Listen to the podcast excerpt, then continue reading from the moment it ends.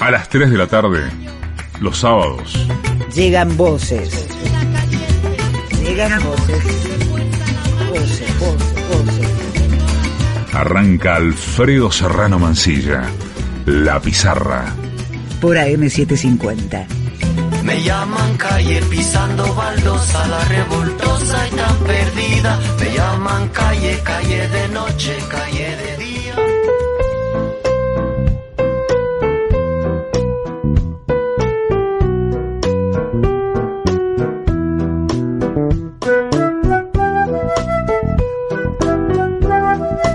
Creo que, que me voy a meter en un berenjenal.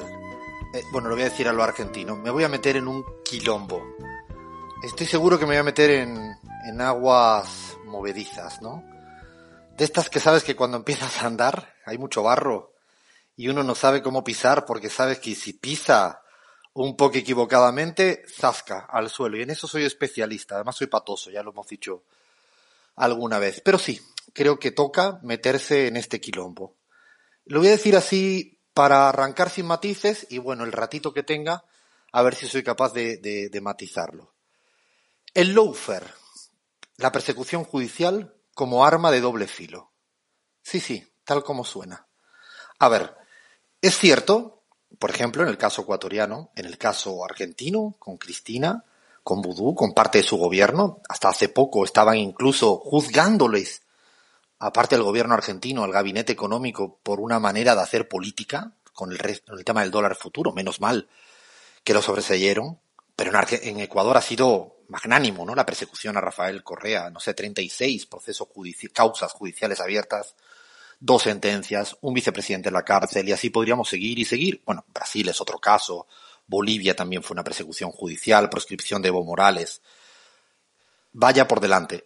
No voy a infraestimar, ni a subestimar, ni a infravalorar el lawfare. Existe y es durísimo. Es durísimo contra los procesos y proyectos progresistas en la región. Ahora bien, punto y seguido. ¿Qué quiero decir? Y es que si todo lo queremos explicar por el lawfare, cometeremos un gravísimo error. Un gran, gran error. Si al final se convierte en una suerte de argumento monopólico, único, donde todo lo que ocurre en campaña electoral y fuera de campaña electoral lo queremos entender a partir de esa única dimensión, creo que empezaremos a sufrir de miopía, a perder cierta lucidez y a no tener capacidad explicativa para entender la complejidad de los procesos políticos y electorales. Y esto lo digo porque también, y lo digo con interrogante, ¿será que el lawfare, de abusar tanto de él, al final acaba siendo devaluado? Porque de tanto, tanto repetirlo, acaba pues realmente no teniendo ninguna repercusión. ¿Será que el lawfare, cuando uno plantea que la persecución judicial es tan, tan, tan, tan grande, al final se traduce en un sentimiento de que no podremos, no podemos precisamente superar el lawfare?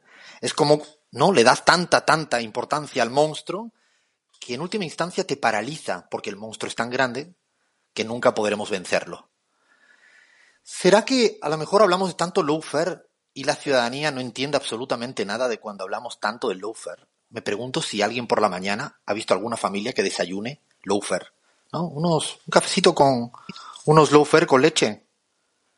Eso no va, ¿no? Como que no, ¿no? Eh, lo digo porque, no sé, al calor de los resultados electorales en el Ecuador, una de las cuestiones que me pregunto es si ese lawfare hizo daño, evidentemente, porque a Rafael Correa no le permitieron ser candidato, eso es obvio. Tenía medio gabinete afuera, pero también es cierto que al final creo que se abusó, se exageró de evocar al lawfare casi para todo. Es más, ¿será que el lawfare abunda porque hay una suerte de ausencia de, de horizontes en el progresismo latinoamericano? y en este concreto, en este caso concreto, en el ecuatoriano, es como cuando uno no sabe qué decir, es todo el lawfare. Insisto, desde mi punto de vista, claro que existe el lawfare y hace muchísimo daño y es completamente incompatible con la democracia. Pero también mucho cuidado con exagerarlo porque puede tener un efecto boomerang. Arrancamos. Esto es La Pizarra. Dale play, Fer, pon buena música. I don't know what you heard about me. But a bitch can't get a dollar out of me. No Cadillac, no perms, you can't see. Then I'm a motherfucking B.I.M.B. I don't know what you heard about me. But a bitch can't get a dollar out of me. No Cadillac, no perms, you can't see.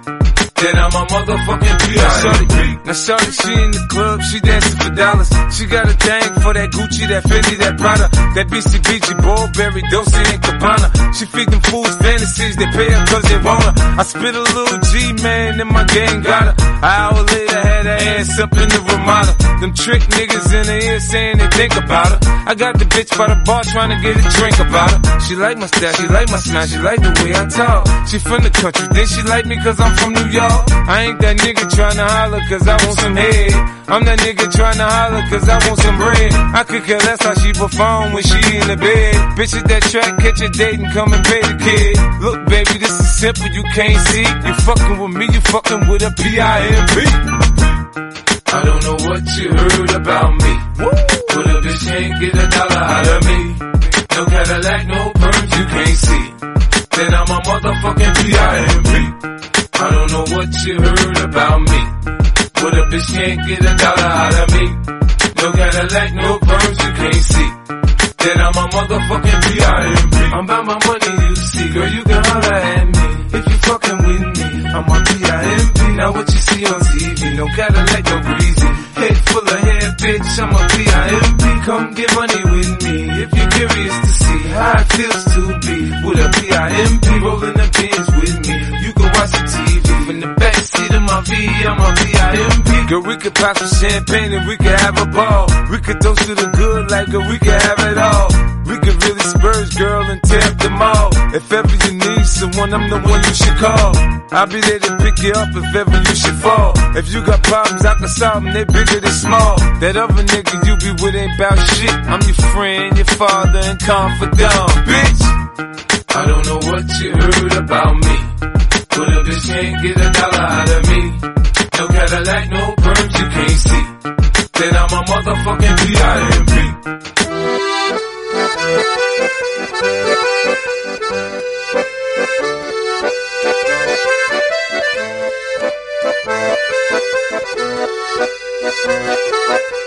Hola, hola, hola. Ay, yo solito, yo solito me he metido, me he metido en un lío, yo solito en el quilombo, ¿no? Yo hice el charco, ¿no? Y ahí voy, para dentro del charco. No tenía más remedio que hacerlo, ¿no? Mira que mi madre y mi padre siempre me dijeron, ten cuidadito. Cuando veas un charco, tú lo esquivas, incluso aunque tenga botas de agua. Pero no hay manera. Veo el, esta vez yo he hecho el charco y yo me he ido directo al charco como cualquier niño o niño pequeño que ve un charco y el padre se pone nervioso, ¿no? Eh, ahora le preguntaré a Abraham si se pone nervioso cuando sus hijos e hijas se van directo para el charco, pero ¿para qué te metes a chapotear en el charco? ¿Te, vas a manchar? Bueno, me, me, me lancé. Ya, ya aclararemos con más calma, pero tenía ganas un poco de, de vomitar esto, lo necesitaba. Qué ganas que tenía hacer el programa de radio. Llevo días ansiosos y no es así, no, no es folclore, no es exageración. Tenía ganas, tenía muchas ganas de hacer radio porque había tanto que explicar, tanto que analizar con este chuchaqui que dicen en el Ecuador, con esta resaca, ¿no? Con este guayabo que dicen creo que en Colombia, el ratón que dicen en Venezuela, la cruda que dicen en México, ¿no? El chaki que dicen en Bolivia, porque hay un resacón, un resacón de resultados electorales. Bueno, vamos a tener tiempo, vamos a tener tiempo en esta primera de hora de radio. Una primera de hora de radio que viene con mucho análisis, como siempre, y bueno, antes de, de, seguir, eh, no estoy aquí solo, eso para variar no estoy solo, es imposible. La que no encontramos es a una, a una de, la, de las navegantes de, de este barco, pero ya a ver si la encontramos a lo largo del programa. Eh, esperemos que esté bien, que eso es lo, lo, único que nos importa. La otra, porque hay dos chicas que tenemos acá, la voy a saludar, porque la gente preguntaba en redes, pero es que, es que se ha ido, es que ya no está es que no le no no no no aquí está vivita y coleando presente nuestra venezolana guion mexicana Cris Mar Lujano cómo estás compa cómo va todo hola Alfredo qué tal cómo estás pues muy bien de aquí desde la Ciudad de México eh, todavía navegando en este barco eh, esperando con ansias ese análisis político sobre las elecciones de, del fin de semana pasado Hay muchas ganitas, muchas ganitas de, de escuchar con calma, ¿no? A ver qué, qué podemos analizar, qué podemos no analizar. Hoy por fin, por fin no tenemos veda electoral, qué mal lo pasamos el sábado pasado, pero hoy sí toca, hoy toca. Y además tenemos en la segunda hora del programa un populismo de ojos claro que ha preparado por ahí Chris. A ver, eh, ¿quieres lanzar el nombre o jugamos a Divina Adivinanza? No sé cómo, cómo, cómo quieres. Israel, va a ser Israel. Israel, uy Dios mío, hoy el programa está de quilombos.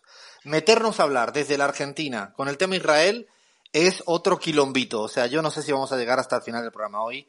Y además tengo ganas de charco, así que también cuando hablemos de Israel como populismo de ojos claros, ese país que hoy en día es ejemplo de casi todo, ¿no? Porque van vacunando rápido y que hay unas cositas por ahí detrás que podrían, ¿no? Caracterizarlo del mayor de los populistas, lo vamos a tener en la segunda hora del programa. Pero sigo saludando a la banda. Me voy aquí al Buenos Aires querido que está, está ahí de qué manera. Qué jodida que está la situación pandémica en Buenos Aires. Yo no estoy ahí, estoy cerquita, pero bueno, vamos a saludar a nuestro porteño de cabecera, Leandro Álvarez. ¿Cómo estás, compa? ¿Cómo va todo?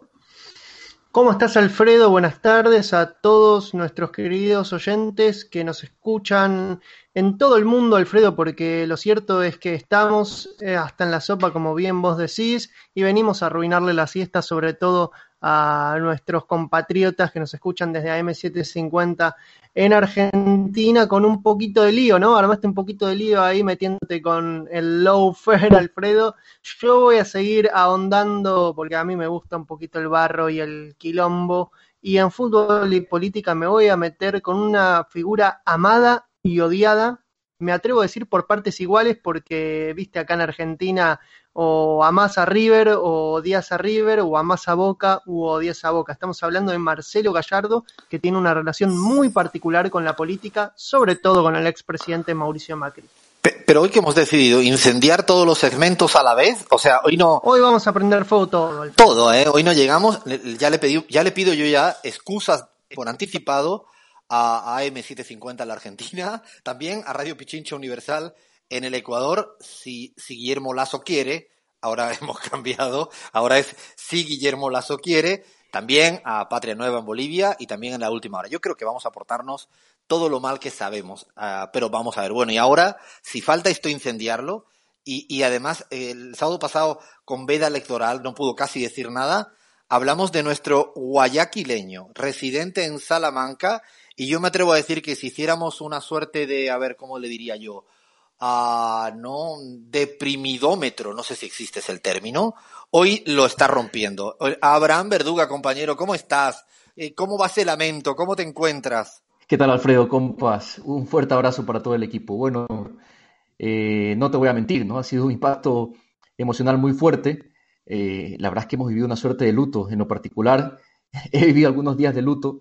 Me está costando reponerme, pero no queda de otra que, que mirar para adelante. Eh, hay que tomar apuntes, ciertamente lo que mencionabas en la editorial es uno de estos grandes apuntes. Conviene sí despojarse, en lo particular yo todavía no puedo del todo despojarse de las emociones para hacer estos análisis, ¿no? Creo que conviene eh, eh, hacer los análisis con las emociones, no desde las emociones, y bueno, tendremos tiempo. Son cuatro años que tenemos para ir afinando la estrategia en esta resistencia que deberá convertirse tarde o temprano en una ofensiva, Alfredo. Bueno, así lean. Sí, eh, Alfredo, que escuchándole a Abraham siento que él está viviendo su 2015, ¿no? Como vivimos eh, nosotros en Argentina, porque si bien el gobierno de Lenín Moreno mm, eh, bueno, fue finalmente un gobierno que estuvo en las antípodas del correísmo, recordemos que el correísmo ganó las elecciones y es como que esta es la primera vez en mucho tiempo que gana efectivamente una fuerza autoproclamada de derecha y por eso me hizo recordar mucho el tono que está eh, el, tono con el que habla Abraham al tono que muchos argentinos tenían en 2015 cuando se vieron sorprendidos por la eh, victoria de Macri. Hay algo de eso, pero hay cuatro años de más. hay algo de eso, pero hay cuatro años de padecimiento, de persecución, de sufrimiento cotidiano. Es cierto que en lo electoral el impacto es parecido a lo que tú dices, Leán, pero con cuatro años, imagínate que cuando gana Macri, cuatro años antes hubiera gobernado Pichetto, ¿no? Pues más o menos, hubiera sido una cosa. claro, claro. Hubiera sido una cosa. Bueno, yo creo que tenemos programón, pero además de todo este análisis que vamos a hacer, tenemos una segunda hora con una conversación de estas fantásticas. Es de los placeres que uno se da en la vida y dije, ahí le dije a Lean, porfa, me apetece eh, hablar con un ídolo, eh, un actor ídolo, eh, nada más y nada menos que José Sacristán o Pepe Sacristán, le vamos a preguntar si es José o Pepe, yo creo que lo conoce casi todo el mundo, eh, en, la Argentina seguro, en el Ecuador también, ha hecho muchas películas del cine español, de las importantes, pero también de las argentinas, un lugar en el mundo, qué película, le voy a preguntar. Y vamos a conversar de todo, de cine, de cultura, de la política española y también un poquito de Argentina, pues sé que le quiere mucho este país. Así que segunda hora del programa la tenemos ahí, ahí guardadita, nos está esperando eh, José Sacristán, Pepe Sacristán, actorazo. Yo creo que está todo el menú servido. La segunda hora, ah, bueno, fútbol ya hemos dicho que tenemos, pero me falta también lo que vamos a tener un poquito en la segunda hora. Además, si nos da tiempo entre la charla y el populismo, creo que habrá un guiño, un guiño para el tema de los sueños, que lo tenemos ahí un poco aparcado, pero es que no, no da tiempo con tanta cosa que hay que contar, tanta cosa que repetir, y estamos buscando a Gabriela Montaño. Se nos ha perdido. Ah, se nos ha perdido, no sé dónde está.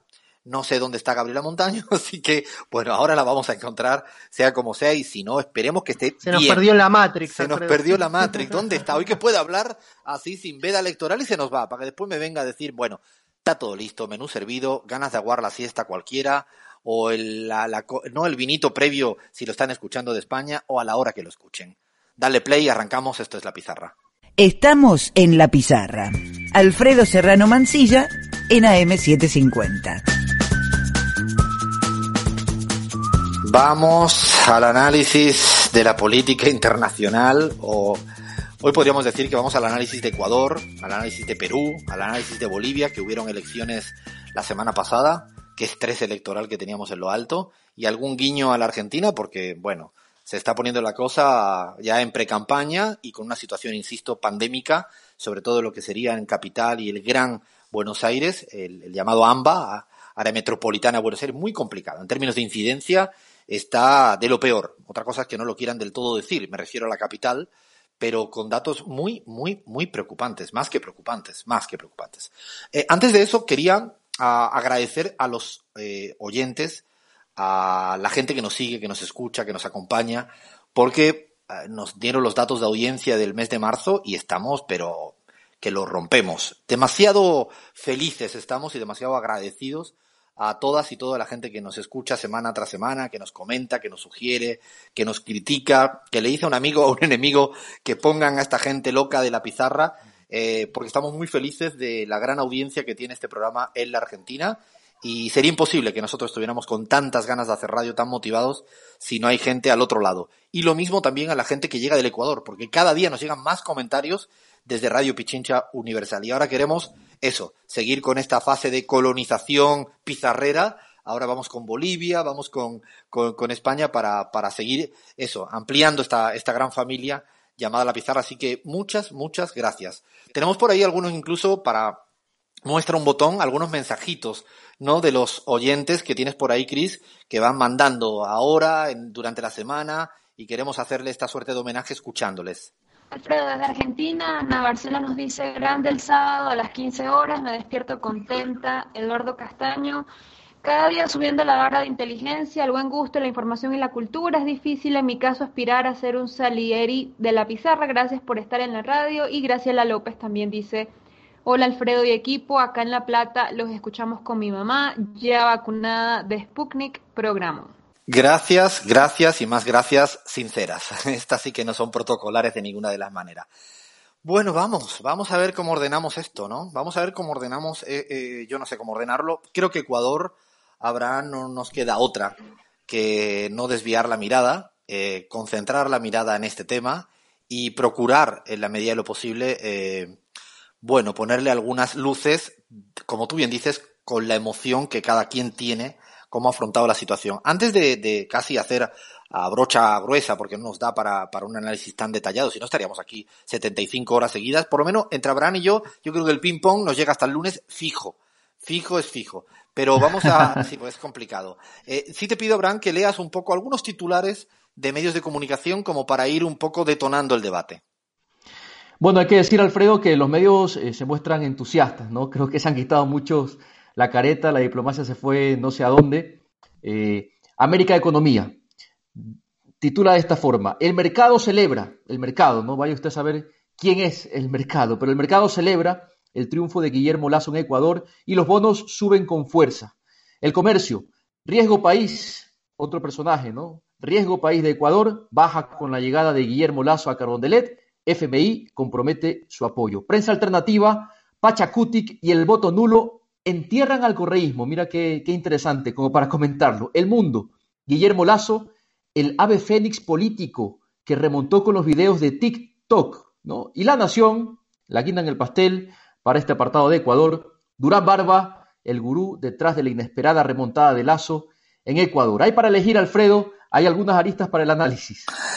Sí, la verdad que ya, ya provocaste, pero de, de qué manera eligiendo y seleccionando los titulares, y esto es una muestra. Pr- primero hay que decir que eh, como gran demócrata eh, felicité a Durán Barba en privado. Y además eh, yo perdí una apuesta aquí al aire y al César lo que es del César, es de las cosas que uno aprende después de, de todo este tiempo, estando en las antípodas eh, ideológicas, ¿no? Pero con el respeto, eh, insisto, que, que amerita. Yo creo que ha tenido su cuota, ha habido mucho escrito, se eh, su cuota, ha tenido su cuota, pero como todo suele pasar en esto, yo creo que si uno tuviera que explicar la ecuación, la, la, la ecuación, la elección en el Ecuador no sería a través de Durán Barba, sino lo haría a través de, de lo que decíamos al principio en la editorial y algo que planteabas, eh, Abraham, que es el tema del, del sujeto político reciclado, resucitado, resurgido, mm, que es el movimiento indígena, con su heterogeneidad gigantesca al interior de ella, pero que si uno mira con lupa los datos, eh, verá como en muchas zonas donde la ciudadanía indígena es importante, en la Sierra Central y en parte de Pichincha, el voto nulo al que llamaron la mayoría de la dirigencia indígena ha superado incluso al voto de Andrés Arauz. Eh, y además uno puede comprobarlo, puede comprobarlo cómo se ha ido, no, bueno, pues anteponiendo el, el llamado al voto nulo. Un voto nulo que lo que quería era, era decir, y yo estoy en contra, y lo digo por delante, yo creo, estoy muy en contra de estos análisis que dice que es el, el voto nulo indígena ha sido el que le ha dado la victoria a Lazo, ¿no? Yo creo que cuando uno no se gana ni granjea el voto de esa ciudadanía, hay que preguntarse por qué no lo hizo. Más que decir lo hicieron por otros. Yo en esto no estoy tan de acuerdo eh, después de tantos análisis como he leído. Y lo interesante es que ahí hay algo, un movimiento que obtuvo el 20% aprox en la primera vuelta. Y que hoy en día, si sumáramos en el Ecuador abstención, la gente que no fue a votar, teniendo en cuenta que es obligatorio, el voto nulo y el voto blanco, es que tienen casi los mismos votos que los otros dos candidatos.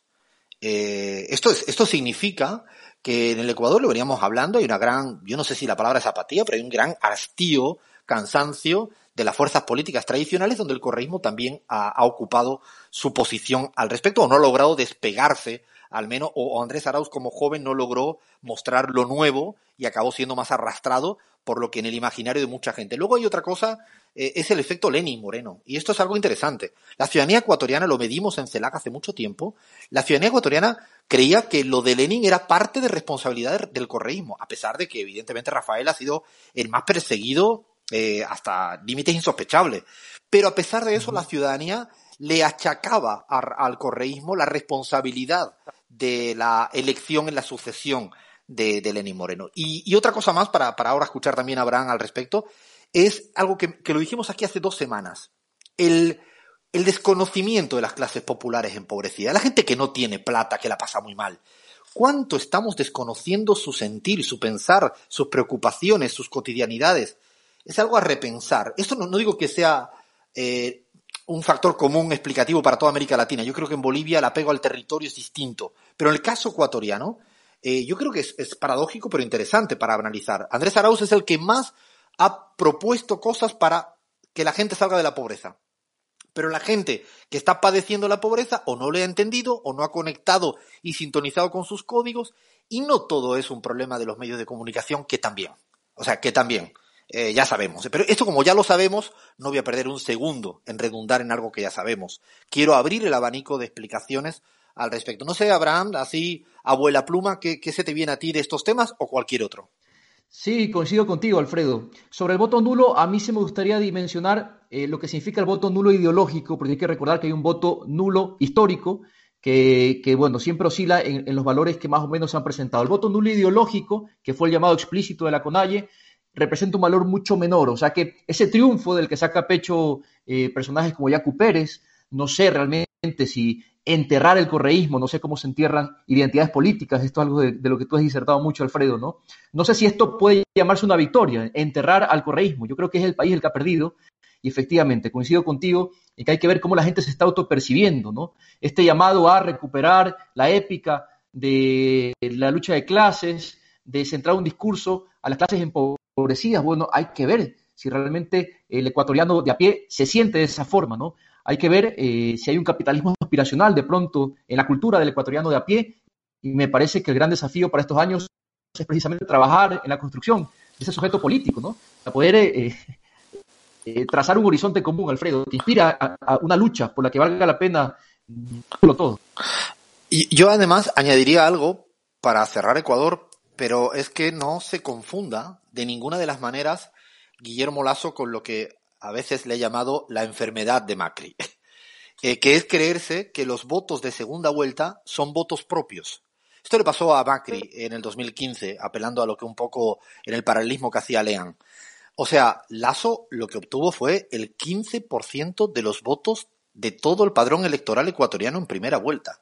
Es más, Lazo, su grupo político, creo, es la quinta fuerza electoral en la Asamblea. La quinta ni la primera, ni la segunda, ni la tercera, ni la cuarta. La quinta fuerza electoral. Seguramente habrá alianzas que se puedan tejer. Lo que quiero decir es que si Lazo gobierna creyéndose que tiene una mayoría del 52,5, que es lo que ha sacado en segunda vuelta del padrón electoral, eh, sobre voto válido, ojo, sobre voto válido, yo creo que sería trampas al solitario.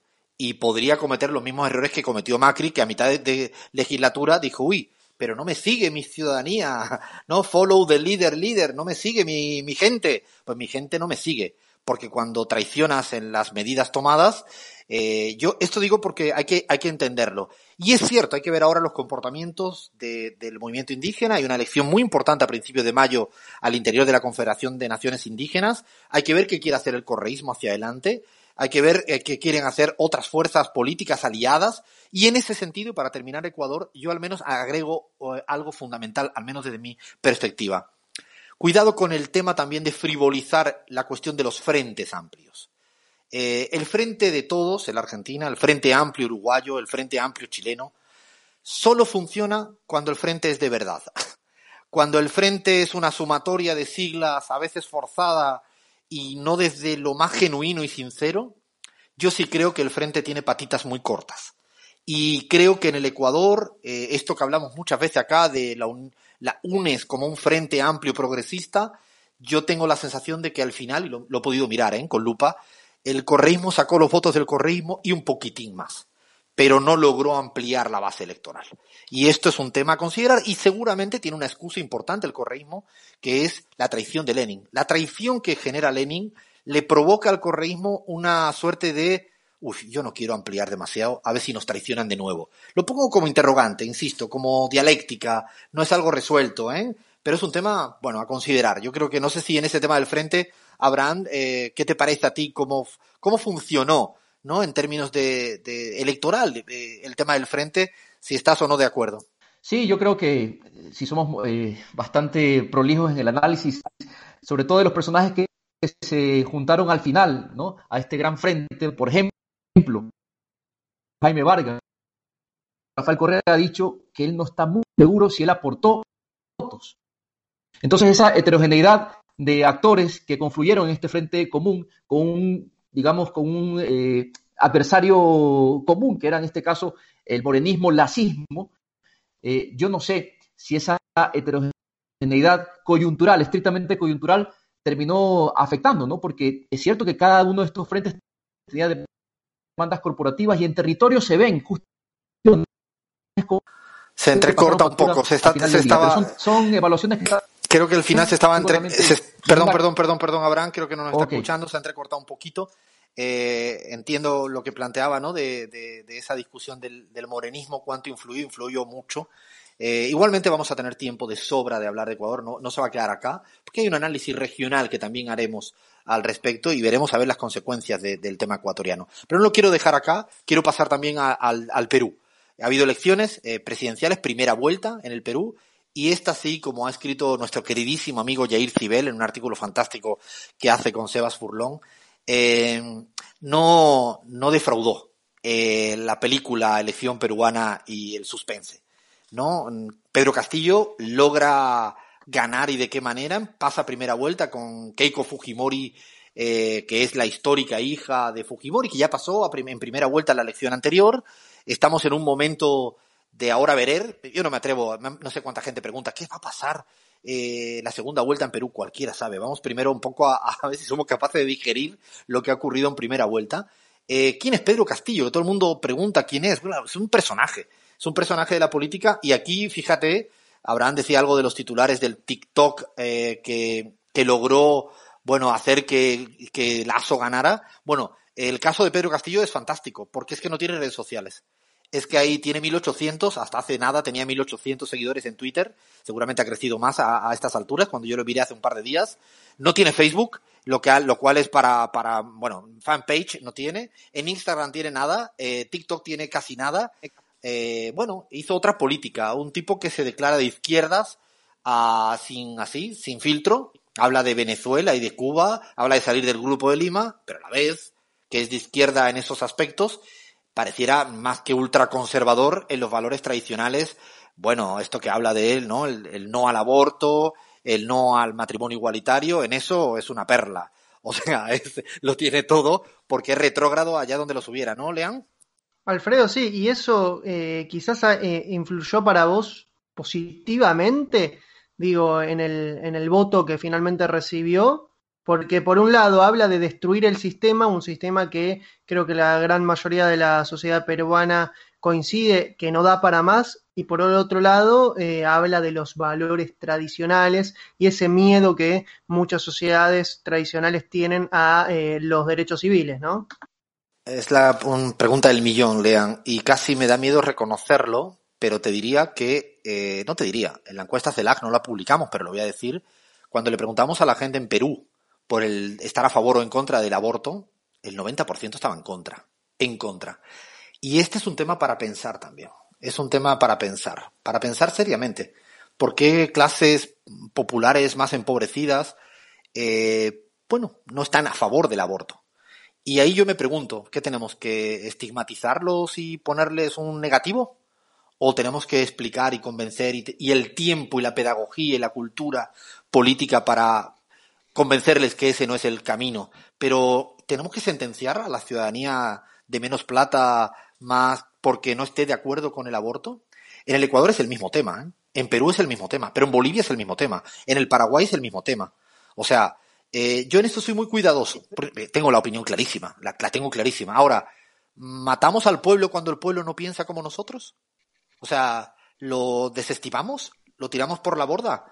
Insisto, no estoy me preocupa muchísimo que un líder como Pedro Castillo, que pueda ser presidente del Perú, avale estas tesis.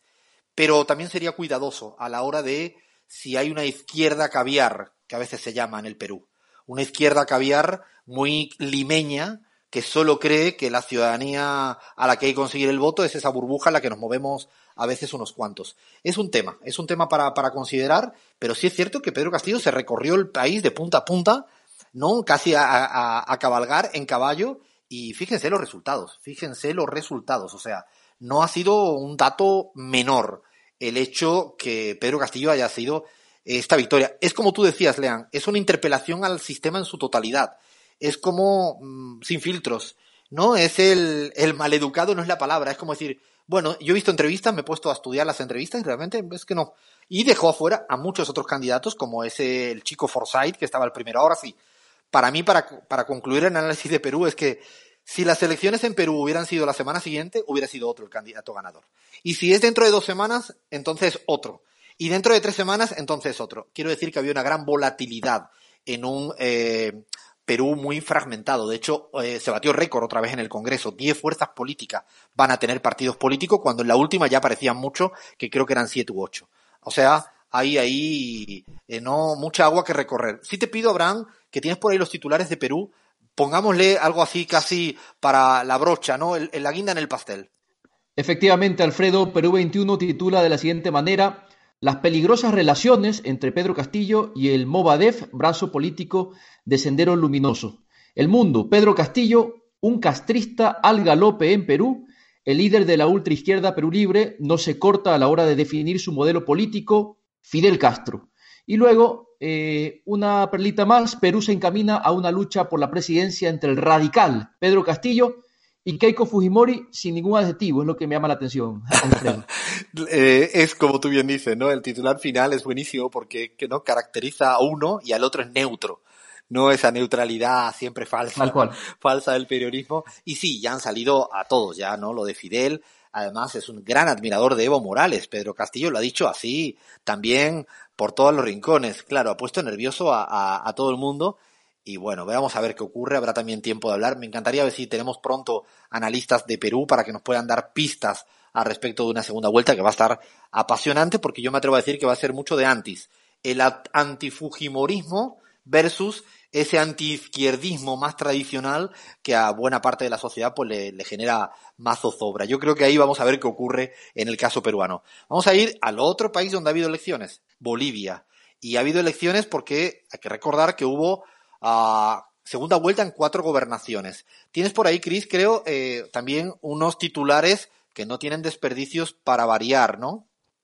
Sí, Alfredo, sobre las elecciones, la razón de Bolivia dice, se pregunta, Evo o Arce, el más masculla su derrota, página 7, eh, comenta, analistas coinciden en que Evo y Arce perjudicaron a candidatos del MAS. El deber, dice, expertos creen que Arce influyó en los resultados y más sobre, sobre Arce como tal, la razón en España dice, opina entre el tecnicismo y el autoritarismo en Bolivia. Luis Arce. Creo que estaban esperando el resultado de, las gobernaciones. Evidentemente, eh, no han sido buenos resultados eh, de esta segunda vuelta en cuatro gobernaciones, porque han perdido todas el más. Lo interesante del caso para los no bolivianólogos y, bolivian y bolivianólogas que nos escuchan, que son muchas y muchos, Cuidado con un aspecto. Esta vez, la, de las cuatro gobernaciones que ha perdido el MAS, no lo ha perdido a manos de la derecha. Esto es una particularidad, un fenómeno político que en Bolivia hay que empezar a ponerle la lupa, hay que echarle una mirada. ¿A qué me refiero? Es que han habido diferentes escisiones del MAS eh, que han ganado las elecciones en diferentes gobernaciones. En La Paz, en Chuquisaca y en Pando. Y esto es interesante porque no es que ha ganado la ultraderecha bolsonarista como es Camacho o los representantes de Janine Áñez o de Carlos Mesa, que por cierto ha desaparecido del mapa político eh, boliviano. Lo interesante para estudiar es que la agrupación Jayaya Bolivia, que nace en el seno de la paz, que, lo, que prácticamente lo representa Eva Copa, bueno, hay que estar atento porque son no posiciones o, o re, un poco resurge Félix Pazzi, que era un exministro de Educación de Evo, que hoy en día tiene una fuerza política propia electoral. Bueno, hay que estar atento a este fenómeno. Hay que estar atento porque ¿será que van a hacer un Jacu Pérez en Bolivia? Es decir, al calor de todo esto, un dirigente de centro derecha, pero que se, eh, no se, se basa en parte de la ciudadanía indígena que lo busca a él, o, o, o, lo busca o se encuentran o intentan sintonizar a través de, cierto, de ciertos códigos, hay que estar atento. Y de Bolivia no quiero dejar de decir que a pesar de todo esto, a nivel gobernaciones en primera vuelta, el, malo, el MAS obtuvo 42,5% de los votos en todo el país. O sea, sigue siendo de lejos la primera fuerza política electoral, pero le están esperando. Nosotros estamos con una encuesta propia. A, a principios de, de mayo la vamos a compartir aquí para ver cuál es el balance de los seis meses de Lucho Arce. Y bueno, se acabaron las elecciones en Bolivia porque ha habido elecciones para dar y regalar. Y ahora tenemos ahí por ahí algo más de la Argentina que por favor te pido, Cris, también que le pegue una lectura y que me ayude ahí, lean, a ver si soy capaz de entender algo de lo que está ocurriendo en la Argentina. Antes de ayer hubo marchas y manifestaciones en la Quinta de Olivos. No, no entiendo nada. A ver, Cris, provócanos de verdad con algunos titulares. La Nación dice, los horrores de Alberto Fernández, el anuncio presidencial desnuda vicios constitucionales y errores políticos, Infobae, el favorito de Bahía, pues no se queda atrás, también dice Argentina, el país de la inflación por las nubes que deja a los abuelos sin vacunas, a los padres sin trabajo y a los hijos sin educación. También dice, Alberto Fernández confirmó que negocia la compra de vacunas cubanas pese a las objeciones de la ciencia internacional, aunque no mencionan a ningún organismo. El cronista, para cerrar, dice, la deuda estatal neta creció más con Cristina Fernández de Kirchner que con Macri. Creo que no había nada, ¿no? Eh, ha habido un titular que has leído que es que estaba todo mal, ¿no? Todo, los niños están mal, los trabajos están mal, la vacuna está mal, ¿no? La lo de la deuda estatal, ya este, este hay que darle premio, ¿eh? Este hay que darle premio. Eh, no sé, lean cómo ha ido leyendo esta semanita, que ha sido intensa después de las decisiones tomadas por Alberto Fernández, decisiones que han sido ya, ya son conocidas por todo y por todo, eh, no, no ha suspendido las clases, ¿no? Voy a dar una noticia de última hora. No ha suspendido las clases. Lo que ha hecho es pasarla a virtuales. Lo digo como, nada, una pequeña aclaración que no tiene importancia, seguramente, porque quizás la reta se ha confundido a la hora de hacer sus ruedas de prensa, la que hizo ayer, porque no paró de hacer un alegato a favor de que se den clases. Eh, quédese tranquilo, la reta. Eh, van a haber clases el lunes. Lo único es que se suspenden la presencialidad, que no las clases, y yo creo que esto lo sabe todo el mundo, porque los niños saben también lo que es dar clases virtuales. Claro que no le quieren seguramente y no le apetecen, pero más allá de eso, están dando clase, igual que el año pasado, pregúntenle a los niños y a los profesores si se dio clase. Otra cosa es que, que, es costoso. Claro, es que hay una cosita que se llama COVID, pandemia. No sé cómo, cómo estás viendo, Lean, en términos políticos, lo que está ocurriendo eh, después de, lo sucedido esta semana. Sí, Alfredo, yo eh, creo que titularía esta semana como ruido, ¿no? en términos políticos y me gustaría pensar y analizar eh, cuánto puede llegar a influir positivamente ese ruido que la oposición está generando eh, con respecto a la bandera de, la, de las clases presenciales y la gran irresponsabilidad sanitaria que están asumiendo y que desde los sectores más radicales de la oposición argentina están empujando a eh, jefe de gobierno Rodríguez Larreta a eh, llevar ese tipo de, mm, medidas muy pero muy eh, o posturas muy pero muy irresponsables con respecto a la gestión de la, de la pandemia. También me gustaría destacar es que algunos voceros mediáticos ya ni siquiera emiten opiniones sino ruido y no escuchan no escuchan las declaraciones de los que tienen que tomar las decisiones, como por ejemplo Alberto Fernández, el día que eh, anunciaba estas nuevas restricciones, también anunciaba la llegada de nuevas vacunas eh, este fin de semana eh, una cantidad bastante considerable de vacunas y a los minutos y a la hora están diciendo no hay vacunas, el gobierno dice que no, eh, que no hay vacunas y que no sabe cuándo van a llegar. No escuchan, Alfredo, están dentro de su cassette y no salen de eso y no escuchan, no, no analizan, ponen play y le dan. Es tal cual, ¿eh? ¿eh? yo creo que das en, una, en un eje fundamental que es cuánto desoyen, ¿no? O cuánto no quieren escuchar lo que está ocurriendo. ¿Y cuánto ignoran de lo que está pasando en el mundo? A mí una de las cosas que más me llama la atención, los que hasta hace pocos meses, años, eran apelaciones infinitas al mundo, a su mundo, y, ahora no se fijan en su mundo, yo recomiendo que escuchen a Merkel, si no entienden alemán, ya están los vídeos en YouTube traducidos al castellano. Yo recomiendo que escuchen a Macron en Francia también, los que no entiendan francés, que no, no somos la mayoría, que pongan los títulos abajito que ya existe a los de origen italiano o, los que adoren Italia, a los que miren a España, a los que miren incluso a Estados Unidos. Curiosamente ha sido una vacuna estadounidense, la, Johnson Johnson, ¿no? La que ha sido suspendida, ¿no? Digo, porque todo era Sputnik, Sputnik, ahora es contra la soberana, la soberana, la cubana me refiero, ¿no? Eh, pero, pero realmente es una, porque además lo que ha eh, sucedido es que las tasas, insisto, la tasa de incidencia por cada 100.000 habitantes los últimos 14 días, que es como el mundo está midiendo el efecto de una pandemia, en el caso de Capital, está pero batiendo todos los récords, todos los récords.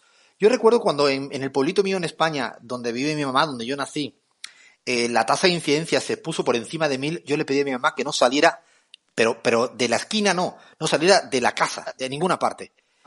Bueno, en Buenos Aires, en Capital, está por encima de mil pero superadísima la tasa de incidencia sobre 100.000 habitantes, 14 últimos días, que es como se mide realmente esta cuestión. Muy preocupante, Lea, muy, muy preocupante.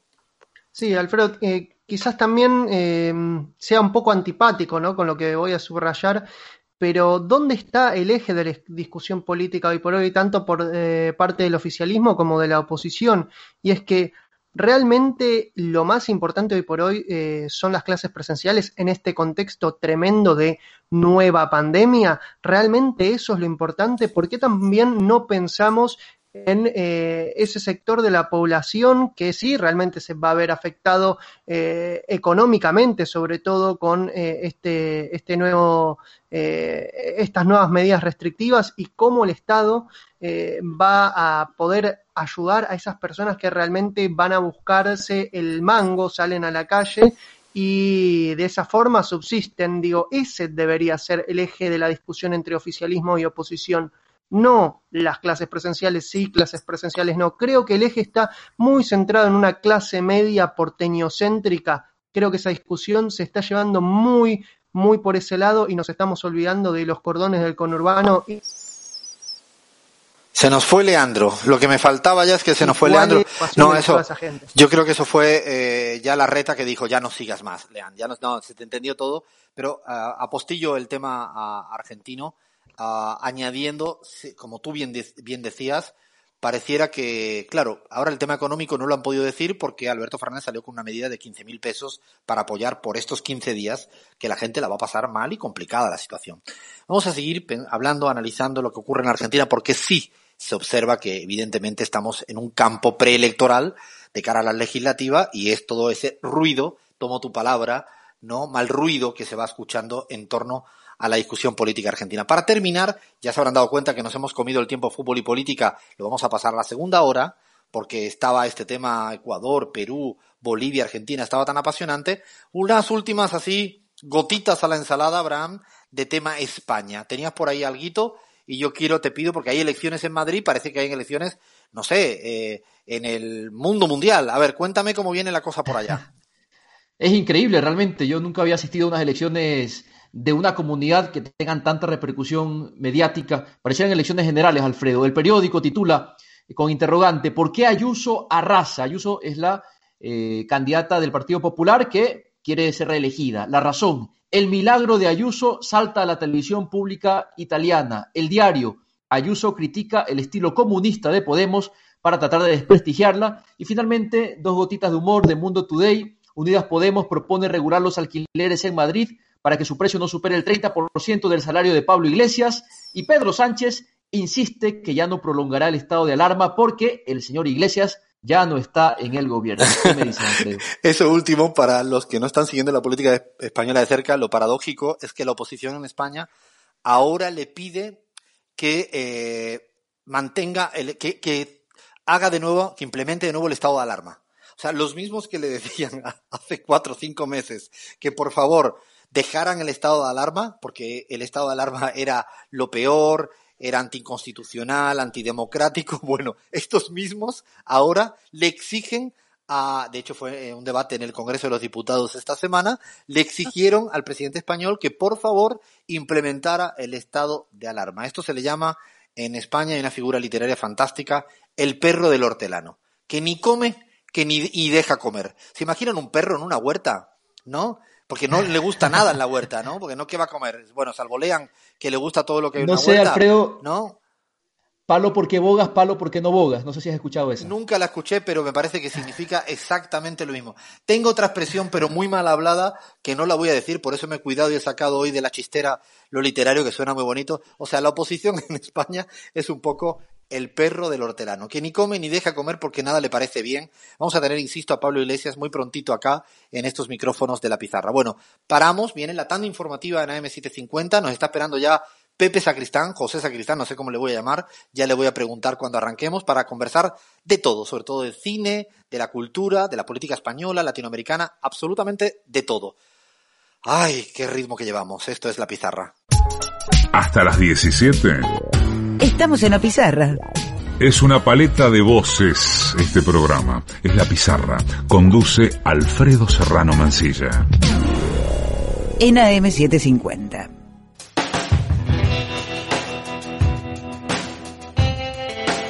Hoy nos acompaña José Sacristán, actor español, conocido en España, pero también en, tierra latinoamericana, especialmente en la Argentina por toda las miles, no, cientos, puede, películas, muchísimas películas que, que ha hecho. Bueno, bienvenido eh, José Sacristán a esta travesura radial que le llamamos La Pizarra.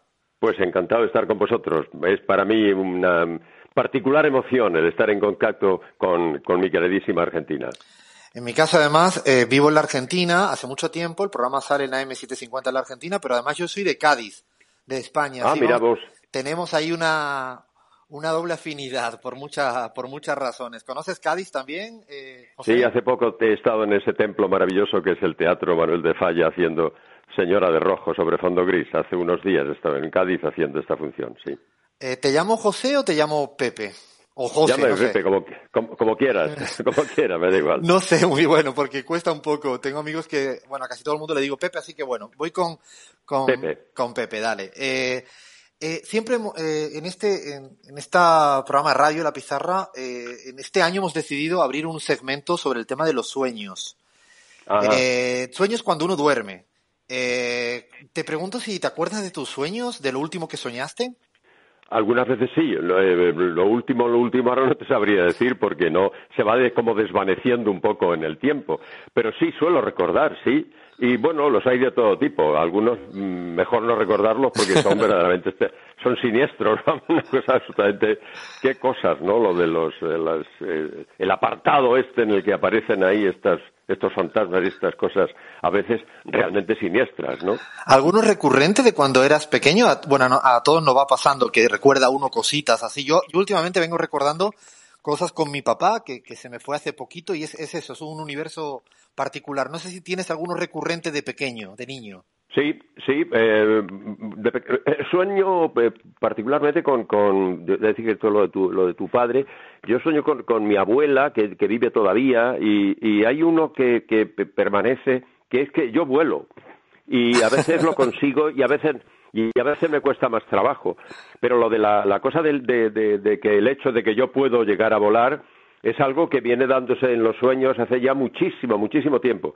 Y te digo, es curioso porque unos días sueño que vuelo con facilidad y otros no, no resulta tan fácil. Mm. No, no me atrevo, no me atrevo, de verdad no me atrevería a interpretarlo. ¿Cómo era ah, Pepe Sacristán de niño? ¿Estudioso, travieso, rebelde, obediente? No, no, ninguna de estas cosas, ni estudioso, ni rebelde, ni en nada, no. Era un pánfilo que lo único que le, sí, lo único que le, le- le volvió loco le- fue el, el, el- el ver una, una película en el cine de su pueblo cuando tenía, digo yo que seis o cinco, seis, siete años, por ahí más o menos.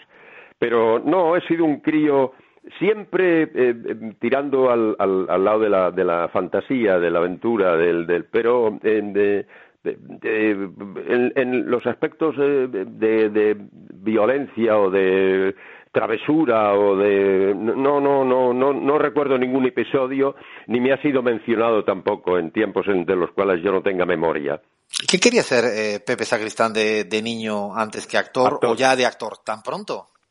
Actor, sí, sí. No, yo lo supe. Cuando vi la primera película no sabía que esto era un oficio. Yo creía que el, que el indio era un indio, el policía era un policía, el que se moría, se moría. Luego lo, lo supe muchísimo tiempo después y ya supe que eso era un... Bueno, que había la gente que se ganaba la vida, pues eso, vistiéndose de, de mosquetero, de pirata, de indio y decidí que ese era, vamos. Y, te digo, te soy sincero, la base fundamental que sostiene, incluso me atrevo a decir desde un punto de vista moral, mi trabajo en este oficio es lo que tiene de juego un juego en el que hay que sacrificarse, hay que estudiar, hay que investigar, hay que luchar, pero siempre jugando, siempre. ¿Cuánto, cuánto entendías, eh, Pepe, de lo que pasaba a tu alrededor? Eh, vivías, viviste años del franquismo, tu papá eh, perseguido hasta incluso ser encarcelado. ¿Cuánto entiende un niño de, todo lo que ocurre eso, a, a tu vera? Era, la- los datos eran muy claros. Yo de- desde, niño tuve claro que algo había pasado en mi país, en mi pueblo concretamente, que alguien se había peleado con alguien y a mí me había tocado eh, del lado de los del que había perdido, del que había perdido, el que había perdido el enfrentamiento. Sí, era el- la hostilidad del, del vencedor era muy evidente en la España de aquel tiempo, ¿no? Incluso, bueno, yo no voy a decir ahora de llegar a sufrir extremos de violencia, pero sí de indudablemente incomodidad, porque mi padre salió de la cárcel en libertad condicional, tenía que presentarse cada semana, era, era, eran sujetos a eh, registros, en fin, bueno, era, era muy evidente el dato de que ahí había habido una guerra y que yo formaba parte de los que la habían perdido. Ah, Hay otra cosa, Pepe, que, te, bueno, te tienes que trasladar a, la capital, a Madrid, viniendo de un pueblo chiquito como es Chinchón, hermoso pero chiquito. Eh, no, sé cómo llevaste eso de, del niño de pueblo y el niño de ciudad. También te lo dice alguien que viene de pueblo y que cada vez que estoy en una capital, ya uno últimamente habituado, pero te siempre me resulta como un poco esquizofrénico. No sé cómo lo llevaste tú y cómo lo llevas. En la España de aquel tiempo, y dada la información que tenía, lo que fue el miedo. O sea, llegar a Madrid, Madrid era la amenaza, el pánico, el ruido. Entre la, la- la vida horizontal en el campo, en el, en el pueblo, con la gallina, la mula, la borrica, el- eh, la cosa vertical de los edificios y todo el ruido, el ruido de los gasógenos, los tranvías, y luego la- la- el trasladarnos de, un- de una casa en el pueblo que aquello bueno tenía su, su patio su parra su cueva su, pues a una habitación donde vivíamos eh, tres familias en un piso de 50 metros cuadrados donde dormíamos en la misma habitación mi padre mi madre mi hermana cuando nació mi abuela cuando venía en los veranos y yo. En- Entonces, claro, el traslado no había otra lectura que no fuese la inmediatez de la dificultad, de la precariedad, de, como te decía antes, de una forma de amenaza. Pero fíjate que el que te habla eh, es un superviviente de todo aquello y además ha conseguido, mal que bien, sacar adelante su carrera de actor.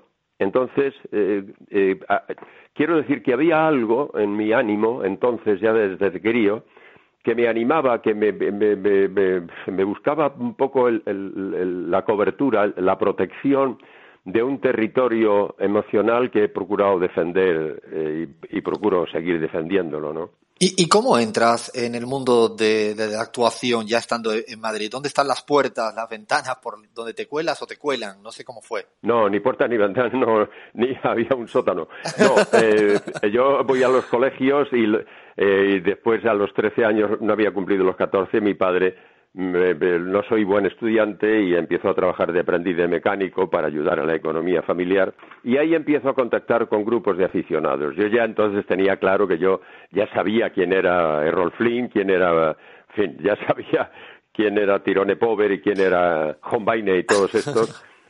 Y eso es lo que yo quería ser. Entonces, eh, lo primero fueron los colegios, luego el taller y empezar a trabajar con grupos de aficionados al teatro.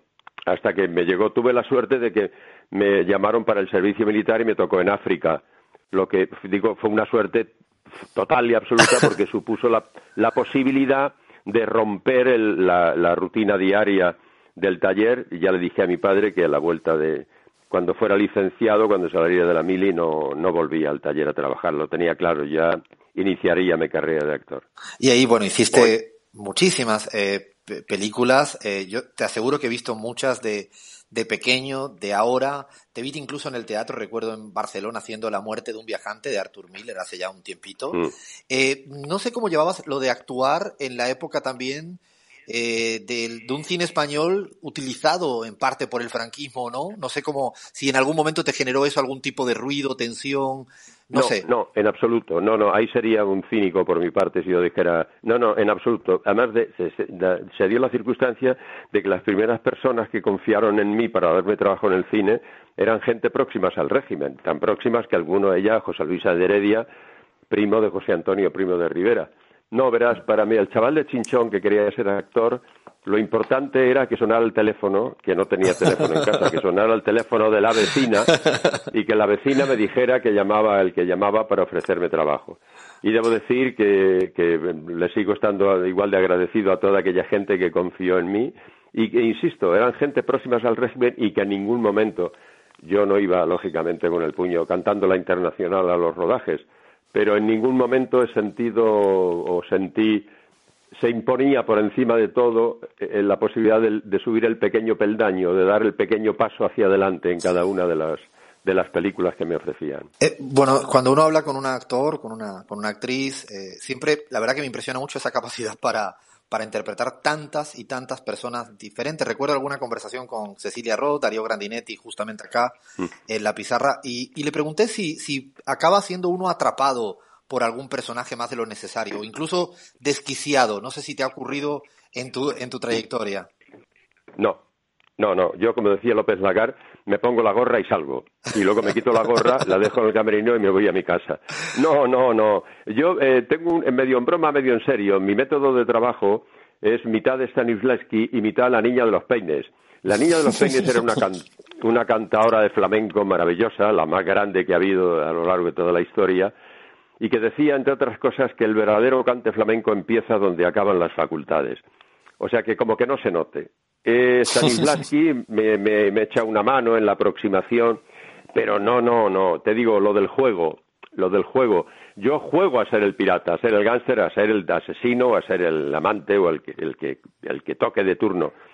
Pero en ningún caso esto eh, me conduce ni a la neurosis, ni a ser ocupado, no sé, por el personaje. No, no. Me pongo la gorra y salgo, y luego cojo la gorra y me vuelvo a mi casa. Eh, déjame que te confiese algo, porque vi una, una película tuya hace mucho tiempo, uh, que creo que a mí me marcó, de hecho, incluso a que hoy esté haciéndote esta conversación desde un pueblo perdido de la Argentina, en una casa perdida, y es por culpa de un lugar en el mundo. Eh, Ah. película fantástica de Aristaí. Sí. Eh, no sé si ese tipo de películas, ¿no? Incluso el rodaje, hasta te puedo decir que esta mañana le pregunté a Cecilia Rossi y me contaba alguna cosa y me contó que la pasasteis genial, que fue en Oh. San Luis rodando una cosa maravillosa. Sí, sí, sí. ¿Te marcan mucho esas películas, eh, eh, Pepe? Eh, esa u cualquier otra, ¿no? Cualquier otra. No, todas no, todas por igual no. Esta concretamente sí, en principio por la bondad de la historia, por la conjunción que se dio en aquel momento de, de, de, personas. eh, yo, Adolfo y yo nos conocíamos desde hacía muchísimo tiempo. Yo es donde estaba en, pareja con, con Leonor Benedetto. O sea, toda una circunstancia de cosas que nos juntaron allí a todos en San Luis, todos eh, eh, em- empujando, porque en muchos medios no, no, no teníamos, ¿no? Pero es una de esas aventuras de trabajo que exceden con mucho al simple trabajo. Ahí se dio una, una circunstancia que va a ser extremadamente difícil que se pueda repetir en, en todas, con todas sus características, ¿no? No solamente como actor, sino como individuo. Uno de los capítulos de mi vida más, más apasionantes, interesantes y de los que, bueno, guardo una memoria, guardaré una memoria hasta que me muera, por supuesto. Y, eh, ahí te, te, no sé, nació alguna relación especial con la Argentina como país. Me imagino cuando uno rueda en algún sitio, igual que cuando viaja o trabaja afuera, no sé, se generan esas relaciones a veces amorosas, a veces no, con la Argentina. ¿Cómo, ¿Cuál es la tuya? Porque sé que te gusta mucho, has venido mucho a este, a este lindo país. Pero conmigo empezó mucho antes, ¿no? Empezó, yo ¿Cuándo, lo, pude vivir la semana, la primera semana de cine español que se celebró. Todavía estaba la Junta Militar, ¿no? Ya se sabía que no, no les quedaban una siesta, pero fue un acto donde yo tuve noticia de lo que pasaba conmigo en Argentina y no acabaré en la vida de estar agradecido. Entonces eh, se fueron sucediendo.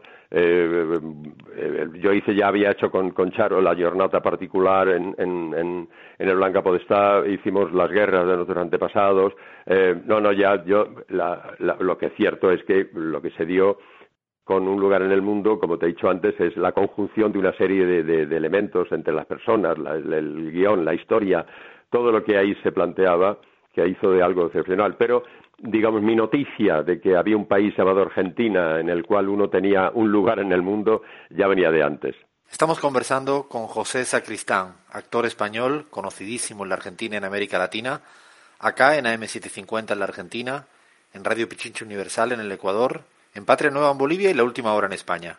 Eh, hablando de, de papeles eh, y de guiones, eh, ¿alguno que hayas rechazado así? No hace falta decir ni de quién ni nada, pero que porque no te gustara la historia o porque te resultara poco interesante Sí. o incluso éticamente no correcta, ¿no? ¿Se te ha pasado alguna vez?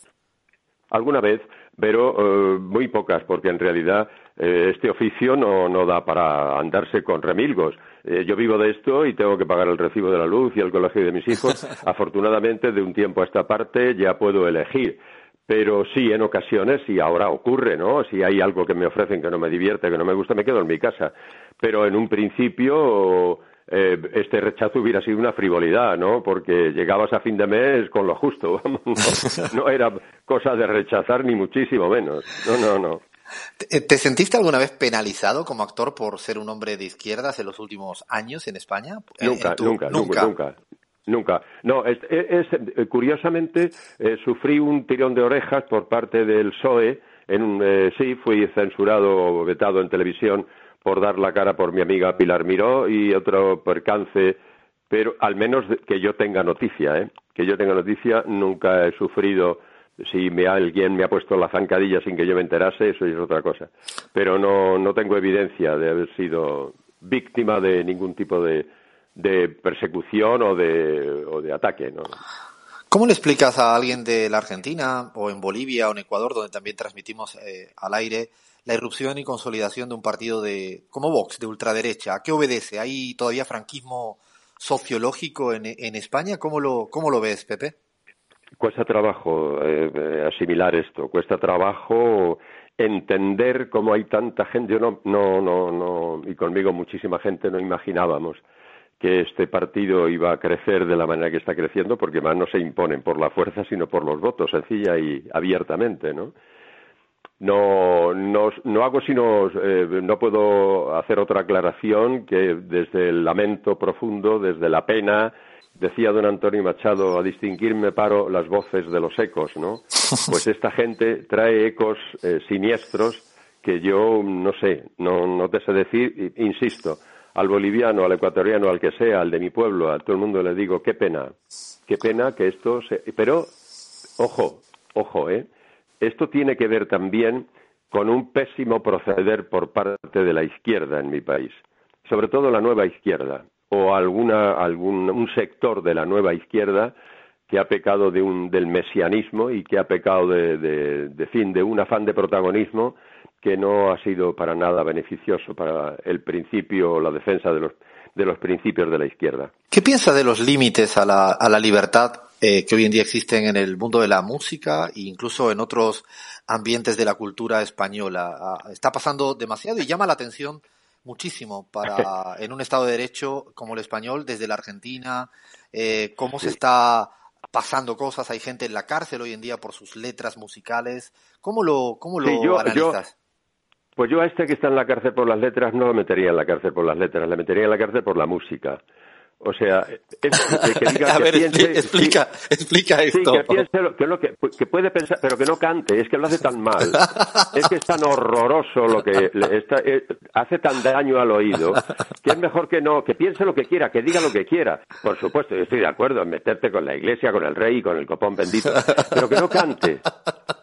Habría que meter en la cárcel por lo mal que canta, joder, por, por, por, por, la, por la música, por, por como- digo, ¿cómo se puede dar la cara un fenómeno musical como eso? Este, este, este ruido siniestro que hace este imbécil. No, no, no, no, no hay que meterle en la cárcel, te digo, hay que dar una colleja y que se calle, que opine lo que le dé la gana, pero que no cante, coño, que no cante, Y que en se dedique a otra cosa. Y en el mundo, me encantó la reflexión, la reflexión, y en el mundo del, del teatro y de la cultura, ¿se habla esto en- entre tus amigos, amigas, si estáis preocupados por esta, por este tsunami un poco a veces peligroso de cuánto No, se no, cuestiona o no tanto? Yo creo que no hay preocupación porque está claro que este, este personaje y algunos parecidos no representan en absoluto, no tienen la menor en- entidad ni moral, ni política, ni, sociológica, ni nada que se le parezca. Es un provocador. Este imbécil además ya tiene con- contenciosos con otros, en otros pormenores, ¿no? No, es peli- eh, eh, estamos eh, corriendo el riesgo de lo políticamente correcto o incorrecto y ahí sí unas de pronto aparecen unas eh, censuras y unas mm, tanto preocupantes pero en el caso concreto de este te digo este muchacho que, eh, decía estas cosas digo no no no no supone en ningún caso un referente digo lo que este muchacho pueda sufrir o no no supone un referente que ponga en cuestión eh, una- unos principios de libertad y demás. Otra cosa es lo que eh, la manipulación o, en fin, el manejo de ciertos medios de comunicación, pero, en fin, eso nos daría para otro, de- enfocar la, la- la cosa desde otra perspectiva. Yo Eh, te, ah- digo, te digo sinceramente que este muchacho, eh, pienso lo mismo del el movimiento independentista catalán. Eh, Yo jamás hubiera encarcelado a estos sujetos por rebelión, ni por secesión, ni por nada que se le parezca, sino por chapuzas, por, por una pura y simple chapuza. O sea, por respeto a la palabra república, no se puede hacer una proclamación de la república como hicieron estos, estos, estos imbéciles. O sea, y, y, y la defensa de, la libertad, eh, mal anda la libertad sí hay que ser, hay que defenderla por defender a, a, a tipos como el, ro- el rockero este, o como se llame, el, el rapero este. Que. Bueno, ahora, ahora sí, anoté todo, ¿eh? Para, y, y tengo, seguramente en las redes, eh, acá en la Argentina se pondrán de un lado y de otro. Bueno, ¿cómo suele pasar? Si no, no, no tendría sentido casi nada. Eh, para, Claro. ir, para ir terminando, Pepe, lo que quisiera hacer con un poco de pregunta corta, respuesta rápida. ¿Cuál es un estereotipo de los españoles que no sea verdad o al menos en tu caso no se cumpla? Pues eh, eh, esta cosa de, de, de la envidia, como decía mi amigo Fernán Gómez, no es tanto la envidia, sino una forma de desprecio el que suele haber. Decía Antonio Machado, el que está de Castilla, que desprecia cuanto ignora, ¿no? Hay una, hay, se es proclive, ¿no? A una especie de mirada por encima del hombro, a todo aquello que escapa a nuestra, a nuestra conveniencia, nuestra comprensión o nuestro conocimiento. Tendríamos que tener, eh, y eso lo tenéis vosotros más que nosotros, un poco más de curiosidad, un poco más de humildad a la hora de reconocer lo que no sabemos y aplicarnos a ello. ¿Un personaje histórico con quien te gustaría tomarte un cafecito o un vinito? Hombre, si resucitara a don Antonio Machado. ¿Qué es lo que más detesta hacer de tarea doméstica, Pepe, el día a día? Nada, me encanta, soy una maruja total y absoluta. Explícale, no, expli- entre mi, explícale entre mi mujer y yo manejamos la limpieza y el ordenamiento de la casa. No, no, no. No, hombre, hay algunas veces cuando se fríen cosas que salpican tanto el aceite y lo ponen todo perdido, cuesta un poco de trabajo limpiar. Pero no, no, eh, yo soy, soy una mujer de mi casa, me encanta la- el, el atender los cuidados de la casa. ¿Eres de ver series o de eso no estás en esa onda? Eh, algunas, no tengo la paciencia de seguirlas todas, pero he visto algunas formidables. Y ¿Alguna hecho, que me recomiendes?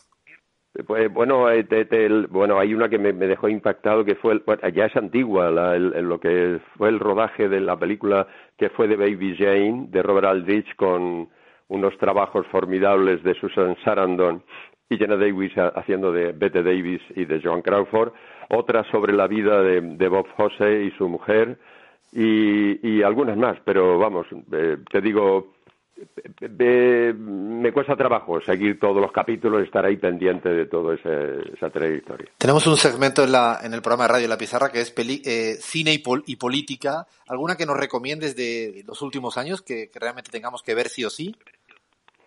Hombre, he visto, no es tan reciente, pero he visto del, de- del maestro Polanski el, el oficial y el espía sobre el caso Dreyfus, que es una mon- obra monumental y es una, un, un canto a la libertad. Y por ot- otra, también en el 1917 es un- una película formidable, pero en fin, por dar algún título, ¿no? Porque hay tantos que, Eh, ¿Un país de América Latina para, para vivir más allá de Argentina?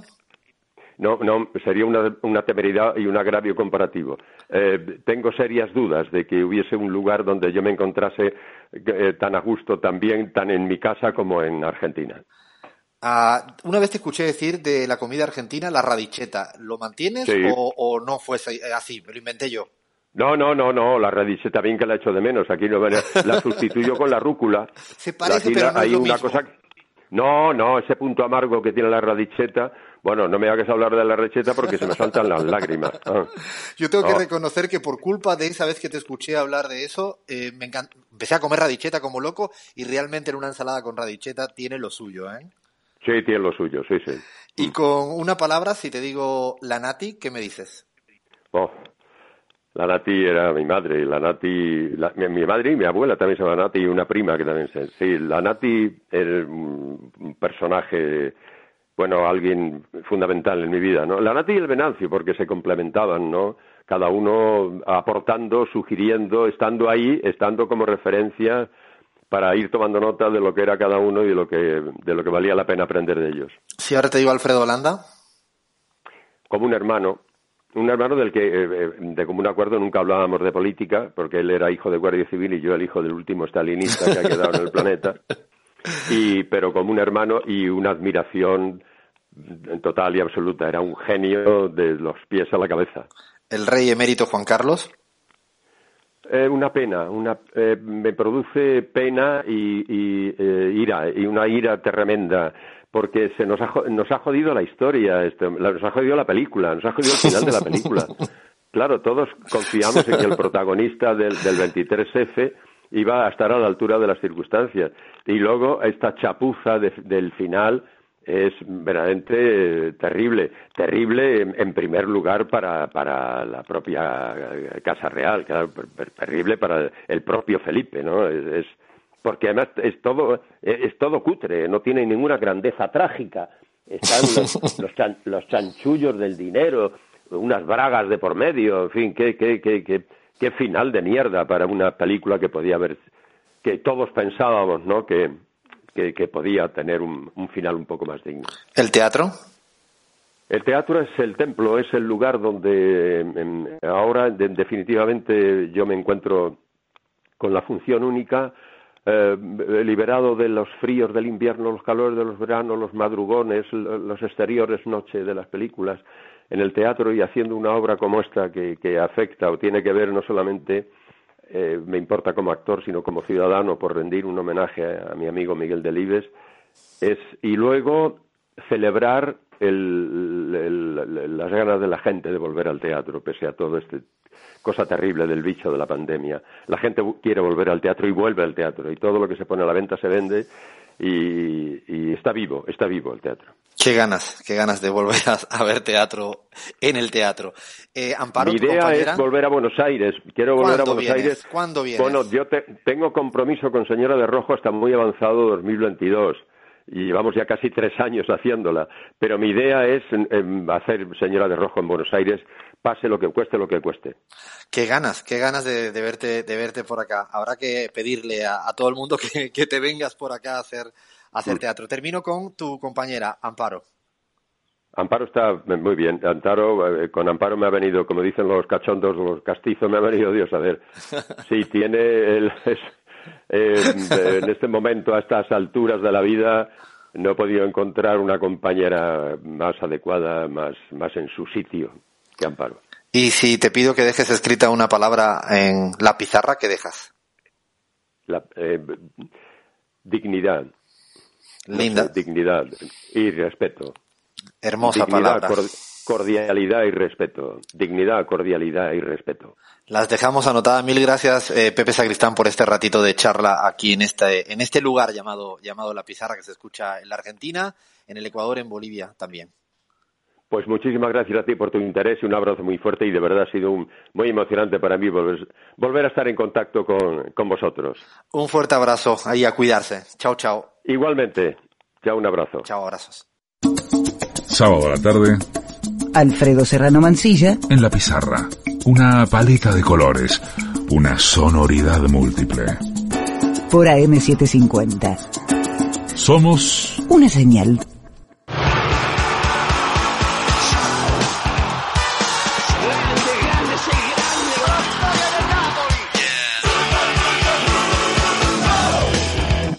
Se crean, no se crean que no iba a estar hoy. Además, me dice en la entrada del programa que va a hablar de Gallardo, yo que soy de River y un fanático de ese entrenador, y ahora no, no, no, he hecho lo que sea, soy capaz incluso de cualquier cosa, ¿no?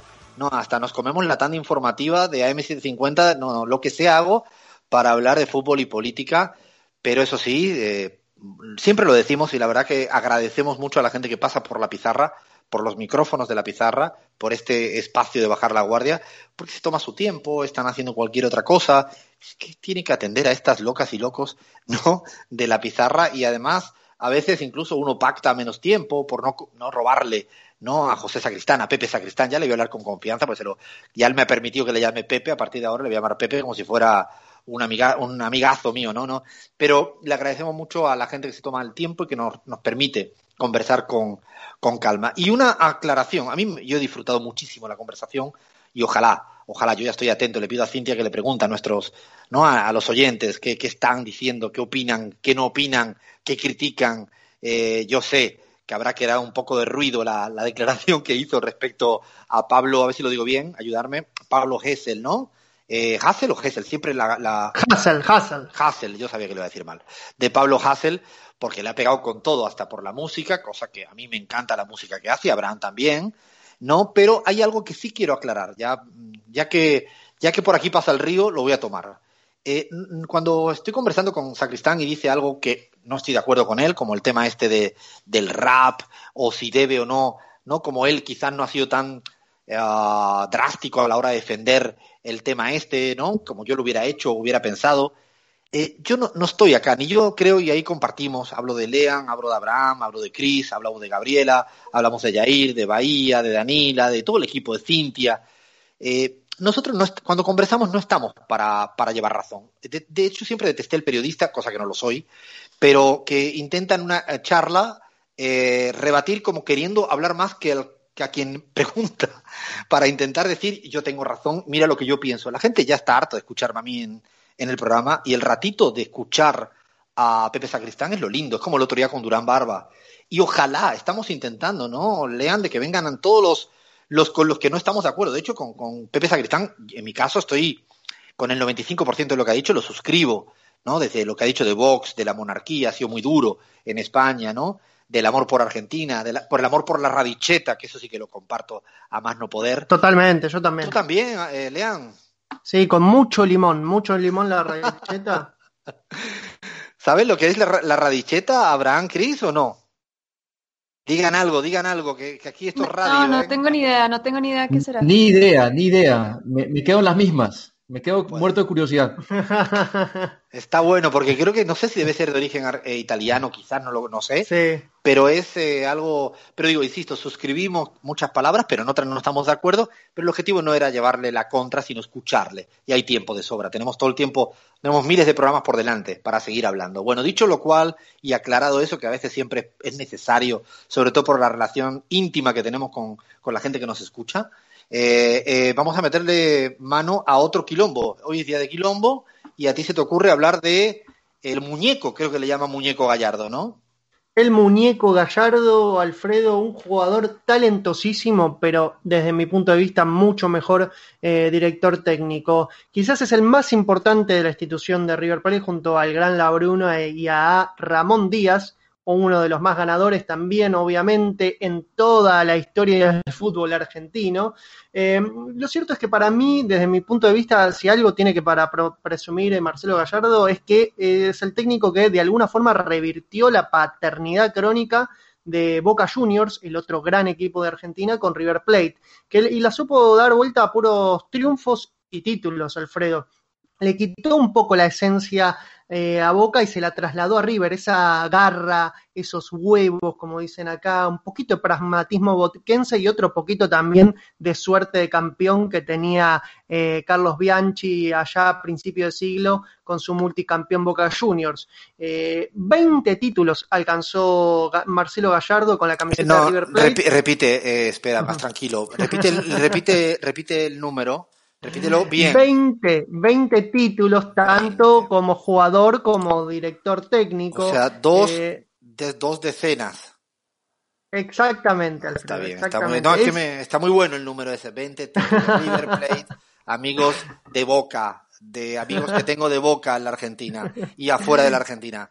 20 y hay títulos. uno que hay uno que es de Boca que capaz que no es tu amigo Alfredo, que también nos gustaría tenerlo en algún momento en la pizarra. Para hablar de fútbol le va a encantar seguramente. Estamos hablando del expresidente Mauricio Macri, un fanático de Boca Juniors, expresidente. Lo que más le gusta a Macri, todo el mundo sabemos, acá en Argentina no es ni gobernar, ni jugar al pádel, ni espiar gente. A Macri le gusta ver fútbol, vivir el fútbol, ser parte y ser dueño absoluto y eh, magnate total, banda más de Boca Juniors. Alfredo, que fue presidente él entre 1995 eh, y 2008. Y yo te pregunto. Lean, yo te pregunto, si estamos hablando de Sí. River, ¿tú para qué, por qué otra vez me vuelvo a traer temas de, de Boca? Eres un provocador serial, es peor que Guillermo Urieti tú, ¿eh? ¿Por qué, Alfredo? Porque fue el propio Gallardo que también como jugador sufrió a ese Boca multicampeón y que finalmente luego se pudo, se pudo revertir un poquito, se pudo vengar, ¿no? Gallardo de lo que sufrió de Boca como jugador, bueno, se vengó como eh, director técnico. Se puede decir que con Macri tiene una relación de eh, distancia muy tirante y yo me atrevería a decir, Alfredo, de odio mutuo entre Marcelo Gallardo y eh, Mauricio Macri. Alfredo, si querés te cuento más eso o menos me cómo interesa, esa espérate, historia. eso es lo que más me interesa, de hecho. Eso ya estoy, esta es parte apasionante. Esto es apasionante porque en 2018, en la pretemporada de verano, eh, Gallardo en una nota decía que Macri Lean, te perdemos, lean, lean, lean, espérate, espérate, que la audiencia no se merece. Espera, espera, espera, espera, espera, espera, espera, espera, espera. La audiencia no se merece que este momento tan fantástico, tu conexión, tu conexión sea entrecortada. Es el momento más importante, la audiencia diciendo, pero ¿por qué carajo está pasando esto? Que ahora se ha entrecortado la, la voz de, de, de Leandro. En el momento que más me interesa yo escucharlo, deleitarme con esto y nuestra audiencia. A ver, repite, por favor, pues estaba entrecortando un poquito este, este asunto. Todo, empezó, Alfredo, a ver, no sé si ahí me escuchan bien, cuando Gallardo dijo que Macri haya sido presidente de Boca, eh, nos hace estar siempre con la guardia en alto. Bueno, eso siguió en el mismo año, Alfredo, cuando eh, Macri, en la víspera de esa final tan recordada de la Libertadores del 9 de diciembre de 2018, en el Santiago Bernabéu, en el estadio de Real Madrid, eh, dijo lo siguiente en la visita a una fábrica. A ver si Fer tiene ese audio. ¿Cómo estamos para el sábado? Somos de Boca. ¿La de Boca? Sí. A veces así queda este culón de Gallardo no puede eh, eh, lean, lean, lean. Tengo, tengo un problema. Eh, no sé si le pasa a toda la audiencia o la audiencia no argentina. ¿No pareciera que tiene como un huevo en la boca a veces cuando habla? No lo entiendo a veces. ¿Qué ha dicho exactamente? ¿Qué ha dicho? una papa en la boca puede ser que tenga. Dijo, eh, esta vez se nos tiene que dar, no puede ser que el culón, este culón de Gallardo nos gane otra vez. Ah. Culón, hablamos de que tiene mucha suerte. Como la flor de Zidane. No hablemos del Madrid, que me estoy metiendo en otro problema que no toca. Y la respuesta, la respuesta, Alfredo, de Marcelo Gallardo, viniendo un ex futbolista, fue de todo un estadista. La escuchamos, eh, Fer. Eh, tengo que tener mucho cuidado al responder esta, esta pregunta. No, no sé si, no, no creo que sea justo para mí eh, omitir una opinión al respecto. Es el presidente de la nación y yo y merece mi respeto como presidente de todos los argentinos. Lean, esto es, eh, no, qué elegancia, ¿no? Qué, elegancia, un estadista, sin dudas. No quedó ahí, Macri finalmente felicitó a River por Twitter, dijo felicitaciones a River y a todos sus hinchas por el triunfo en este partido. Los de Boca sabemos que el fútbol siempre da revancha, por ahora no le dio revancha a los hinchas de Boca, por lo menos con Gallardo. Eh, también, también, Alfredo, sobre la reciente asunción de Macri en la Fundación FIFA, que fue muy, pero muy criticada por el, eh, todo el mundo futbolístico, eh, Gallardo decía lo siguiente. Quería hacer una consulta sobre un tema que tomó mucha trascendencia en estos días y que también generó el rechazo de muchas personas vinculadas a la dirigencia del fútbol argentino, que fue el nombramiento de Macri como eh, presidente de la fundación de FIFA. Quería saber cómo, te cayó a vos y de vos tenés alguna eh, opinión formada al respecto también. No, no, no tengo ninguna opinión. Si tengo una opinión formada la guardo para mí. No, creo que no corresponde hacer público una opinión que yo ya tengo tomada desde hace muchísimo tiempo. Así que no, nada más que eso, no, no tengo nada para decir. Creo que dijo todo, ¿no? cuando alguien, cuando alguien se pone así, eh, entre líneas eh, se, le, se le entiende absolutamente todo.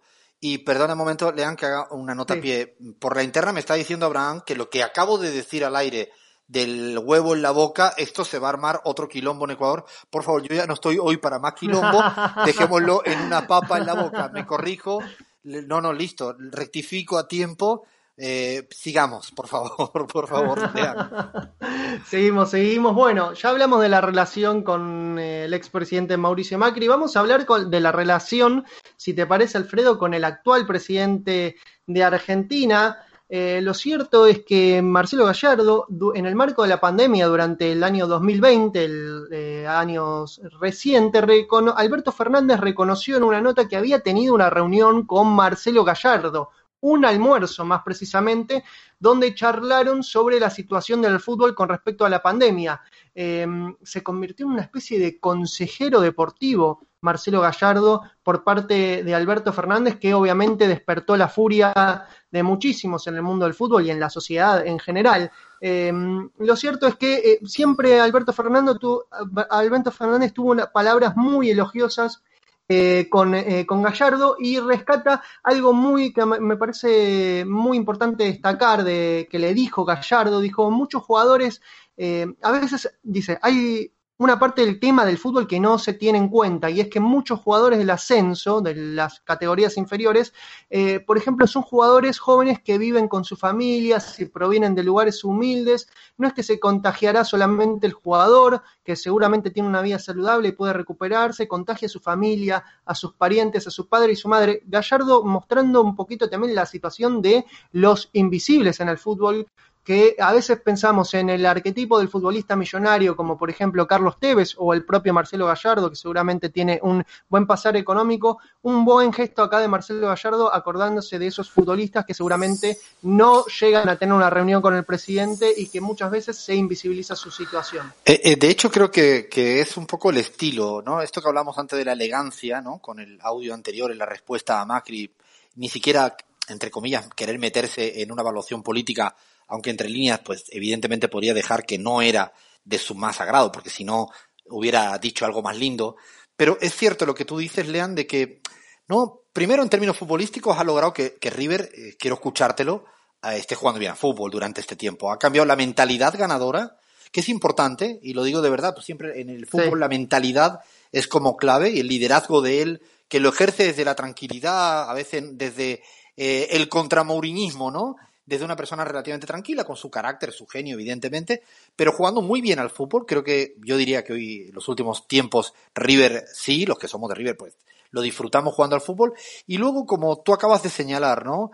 Eh, parece siempre una persona como muy locuaz, como no desconectado de la sociedad, de los problemas de la sociedad, siempre eh, prudente cuando le toca hacerlo. Yo no sabía, de hecho, no sabía de esta comida con Alberto Fernández, que recordad que Alberto Fernández no es de River, es de, creo que de Argentino Junior, ¿no? Argentino Junior, sí, Exacto. sí. Exacto, me parece que no es que sea, digo, porque sea su equipo y pueda estar sesgado al, al respecto, pero me parece que sí, que, que esta capacidad de, de hacer visible a los invisibles, como tú estabas planteando, bueno, se agradece, ¿no? Que en el fútbol argentino o en cualquier otro país del mundo se hagan estos guiños que a veces se, se extrañan, se echan de menos, eh, y no quiero poner contraejemplo, o sea, Tevez.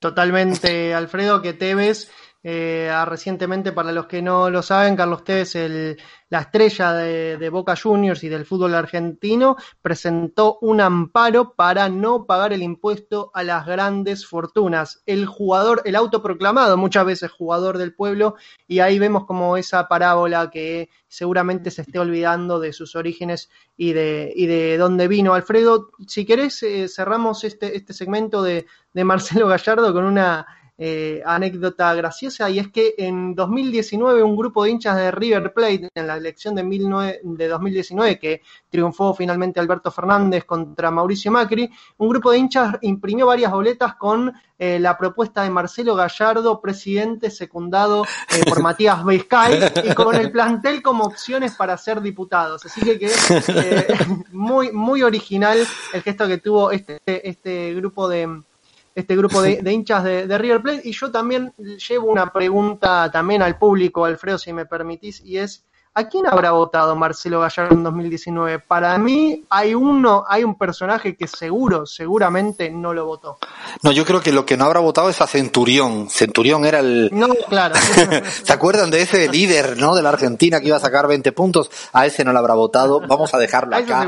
Vamos a dejarlo acá y que nuestros oyentes nos digan, que, ¿no? Que hablen con Cintia nuestra jefa de redes, a ver qué nos dicen aquí en Auto. Fantástica la historia de, de Gallardo. Me cae hasta un poquito mejor. Fíjate que siempre eh, dije que era de River por un tal Enzo Francescoli y ahora yo creo que estamos en otro, en otro entrenador, jugador de dimensiones de este tipo de, de huella histórica en el mundo de, de River. Bueno, y lo lindo es verlo desde fútbol y política. Paramos acá que llega la provocación serial de otro provocador, Guillermo Glietti.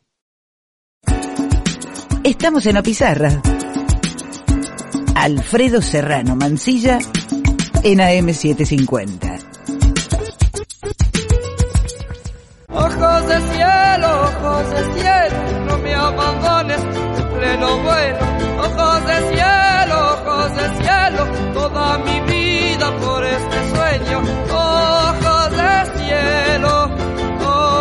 Qué linda sintonía siempre dan pie ¿no? ¿no? a nuestros segmentos y no es que se haya confundido nuestro Fer, nuestro jefe de todo en sonido, porque haya puesto, le haya dado una tecla distinta a la de provocación y ha puesto la música, ¿no? De Mercedes Sosa. No, no, no, no, no. Es que le hemos pedido a la interna dejarlo de la provocación. Ya hemos tenido bastante hoy, ¿eh? Hoy, hoy provocaciones está, pero así, hasta arriba. Y vamos a pasar la provocación de, de, de Guillo Glietti para la semana, para la semana próxima porque bueno, hoy creo que faltaba descansar ya un poco y tenemos un populismo de ojos claros que faltaba tiempo y no queríamos dejarlo eh, ahí atrás. Tenemos un país, que lo adelantó Crismar al principio del, del, programa, que es Israel, un país que se mira siempre, mucho desde la Argentina, también desde otros países, ¿no? Como el ejemplo a seguir. Y lo que siempre hacemos en este segmento de populismo de ojos claros es demostrar que existen muchos datos, variables y situaciones que se le podrían llamar populistas si eh, lo trataran de la misma forma que tratan a muchos procesos de progresistas de izquierda en América Latina. Creo que habría mucho que hablar de Israel, mucho, tenemos pocos minutos, le voy a pedir un esfuerzo ahí de, ¿no? de resumen, eh, de síntesis a, que tiene Abraham, a, para demostrar que sí, que Israel es otro país al cual se le puede llamar populista tranquilamente, ¿no, Abraham? Efectivamente, Alfredo. Solo decir rápidamente que creo que la provocación de Guille queda corta hoy del comentario, ¿no? Aquel del huevo en la boca eh, de Macri. Solo dejo ahí porque estoy seguro que se incendia eh, Quinto con, después de haber escuchado esa, esa frase de Alfredo Serrano Mancilla. Vamos a hablar entonces de Israel, populismo de ojos claros, compas, y miren ustedes, ¿no? El país paradigma del desarrollo, el que está al frente, ¿no? En el mundo entero con el tema de la vacunación. Bueno, hay un 29% de ciudadanos que viven en la pobreza. 29% de ciudadanos que viven en la pobreza en Israel, Alfredo. ¿Qué me dices? No, pero estos serán datos equivocados. Un país como Israel, el gran país rico donde los hubiere, no pueden tener de ninguna de las maneras pobreza. ¿Cómo va a tener, cómo van a haber pobres eh, en Israel? Bueno, a veces viene bien, ¿no? Este tipo de cifras que, que, que, bueno, que dicen mucho de lo que no se ve. Porque a veces hay países que yo le llamo países vidriera, países escaparates. ¿no? Chile pasó algo parecido, eh, todo el mundo hablaba de Chile, hasta, uy, nos dimos cuenta que, que, hay mucha pobreza, que la gente la pasa mal. Bueno, en Israel con este dato que, que plantean. Yo, yo, si me dejas hacer una suerte de ping-pong en esto, Abraham, una de las cosas que para mí de Israel más caracteriza, que es un, pueblo, es un país, eh, insisto, tildado entre comillas, que podría ser tildado de populista, es que no son capaces de conformar gobiernos. ¿Se imaginan el nivel de inestabilidad institucional que sería ultra criticado por la mayoría de periodistas en la Argentina, en el Ecuador, en Bolivia, en México, en España, si se tratara de otro país, de Bolivia, ¿no? O de la Argentina Alberto Fernández, eh, o de cualquier otro lugar eh, en el que gobierne un, un proyecto político de izquierdas. Bueno, es que en el Israel han habido cuatro elecciones en estos dos últimos años y siguen sin conformar gobierno. No hay una mayoría posible para conformar gobierno y a día de hoy no, sabe, no se sabe qué va a pasar en Israel. ¿Una quinta elección? ¿Qué va, ¿Qué va a suceder? Bueno, esto lo hablamos en su momento de Bélgica y este es otro ejemplo fantástico para decir que pareciera que estos países donde todo funciona perfecto llevan cuatro años, dos años con cuatro elecciones sin gobierno estable. Así que te lanzo a ti para que, para que digas otra, Abraham. Y por defecto, Alfredo, como no pueden conformar gobierno, bueno, Benjamín Netanyahu lleva 12 años en el poder. A ver si la gente diría oh, no puede ser, ¿no? El, el, primer ministro israelí, 12 años, ha querido perennizar en el poder, ¿no? Eso sería muy típico, el comentario tradicional, si un presidente latinoamericano estuviera ese tiempo en el poder. 12 años lleva Netanyahu y aún no se puede conformar un gobierno Y no, no ha dicho estable. nada Almagro sobre... Ah, no, que Almagro es de América, de los Estados americanos, es verdad. Entonces, seguramente la Unión Europea tendrá que decir algo al respecto. Madre mía de mi vida. Bueno, para decirte más sobre la pobreza, Alfredo, más cifras, porque las cifras creo que son elocuentes. 650 mil familias sufren una escasez constante de alimentos, es decir, que no solo hay pobreza, sino que hay hambre. 650 mil familias no tienen alimentos suficientes.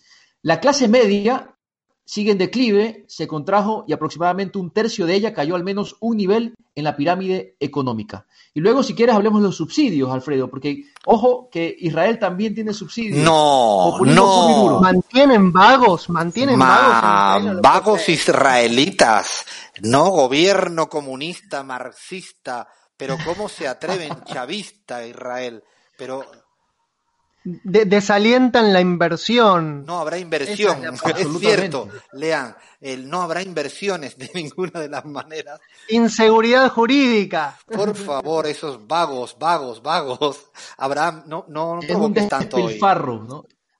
Despilfarro y misericordia de, de los recursos. Alfredo, escuchen bien, Leandro, el gobierno populista de Israel aprobó un subsidio especial que varió entre los 200 y 900 dólares según la composición familiar. Inclusive, agárrense bien, hay una canasta básica gratuita de salud. Es decir, hay un estado de bienestar populista, compañeros. ¿Qué me dicen? Pero madre mía de mi vida, que además, eh, además, eh, no en temas de salud protege. eh, y, y hablando de salud, en este ping-pong que estamos haciendo, todo el mundo habla de lo bueno de las vacunas, o sea que está vacunando rápido. ¿Se imaginan que en la Argentina eh, el gobierno ruso exigiera con la vacuna Sputnik que se pasaran todos los datos médicos de toda la ciudadanía vacunada y esa base de datos tuviera que ser transferida al gobierno ruso. Bueno, esto mismo está pasando en Israel con Estados Unidos. O sea, el por qué tiene más vacuna que nadie, además de que logró, hizo bien algunas cosas, hay una letra pequeña y es que aceptó pasar todos los datos de la ciudadanía israelita, ¿no? En términos de cuadro sanitario, de historial sanitario, ¿no? A, las grandes farmacéuticas eh, de Estados Unidos, y lo digo también porque esto de la, de la vulneración de la protección de datos, que sería típico de un país populista, en el Israel, gobernado por este gobierno, no con, sin mayoría de derechas, eh, también. Y bueno, y si queremos hablar de Israel, cuidado, no se olviden de que, de que hay una suerte de guerra, algunos le llaman conflicto, ocupación, llámenle como quieran, ¿eh? Eh, imagínense si eso es hecho por otro país, ¿no? En América Latina de los que llaman populistas. Madre mía, ¿no? ¿Cuánto estamos sacando? No sé si tienes por ahí alguna perlita más, eh, Abraham, al respecto. Hay una perlita que no quiero dejar de mencionarla, que es el tema del adoctrinamiento, ¿no? Porque es bien sabido que los países populistas, los gobiernos populistas buscan adoctrinar a las masas, ¿no? Que están totalmente eh, enquistadas, ¿no? Chupándole la sangre al Estado.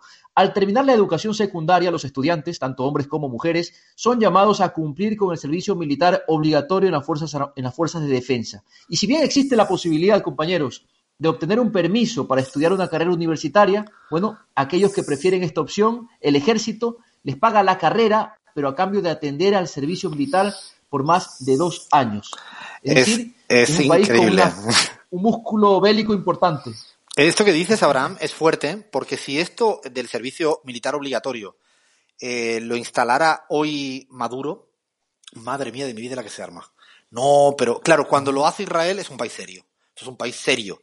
Eh, de hecho, tengo un ejemplo para terminar con Israel que me llamó la atención en un eh, noticiero de Feynman en la Argentina. Pusieron un momento una imagen de gente vacunando en, lugar- en bares. ¿no? Eran bares eh, y la gente, los jóvenes, iban a tomarse, no sé, una cerveza, lo que fuere, y lograba la vacuna. Y lo curioso del caso es que los periodistas en la Argentina, los aduladores del modelo israelita, dijeron que serio, ¿eh? que fíjense que serio. Y yo me paré a pensar y dije, si esto ocurre en la Argentina, dirían, qué mamarrachada en la Argentina, ¿no? Doble rasero para ver siempre una misma, una misma realidad.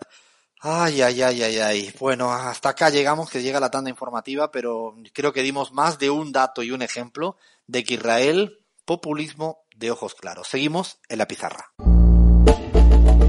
Seguimos en la pizarra. Con Alfredo Serrano Mancilla en AM750.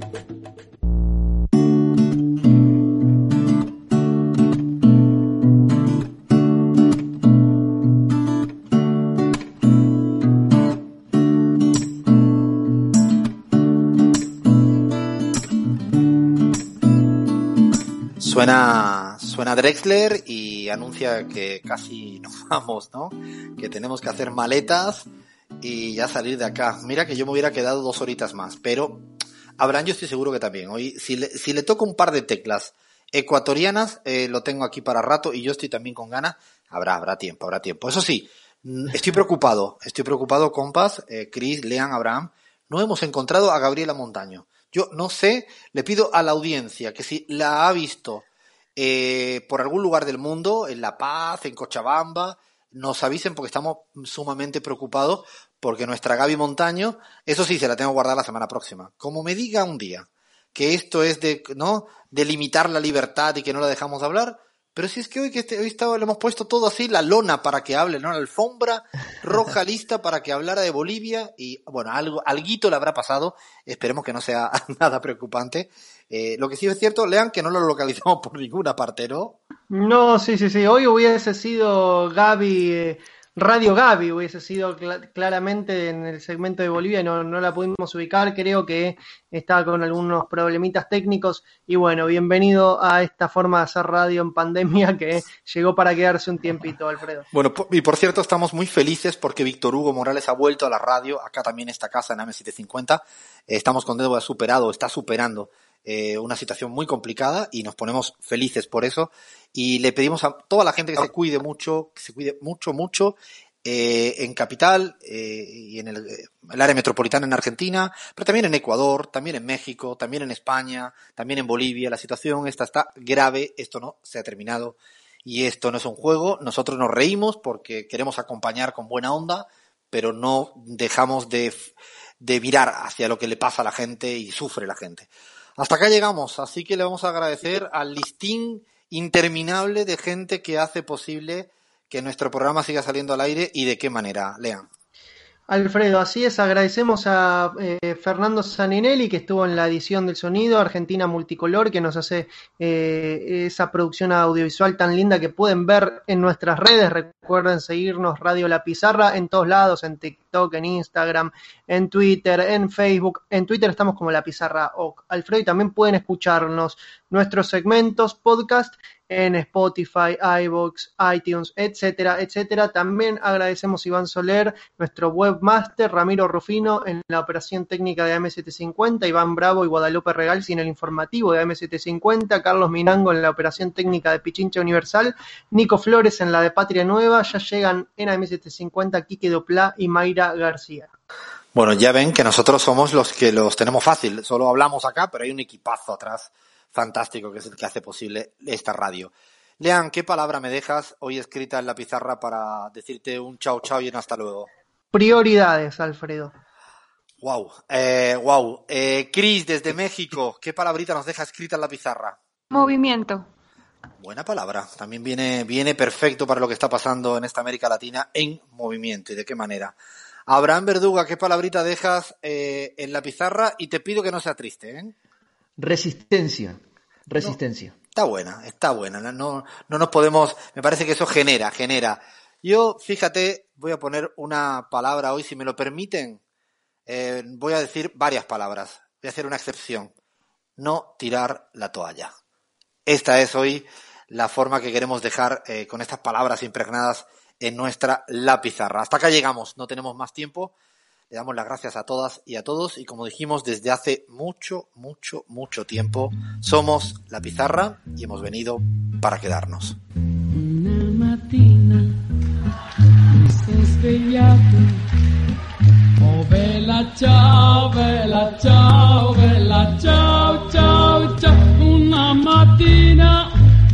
Desde cualquier lugar del mundo, La Pizarra con Alfredo Serrano Mancilla en AM750. Oh partigiano, portami via. Oh bella ciao, bella ciao, bella ciao, ciao. Oh partigiano, portami via. Che mi sento di morire. Partigiano. Oh bella ciao, bella ciao, bella ciao, ciao, ciao. E se io muoio da partigiano, tu mi devi seppellire. Mi segliari lassù in montagna. Oh bella ciao,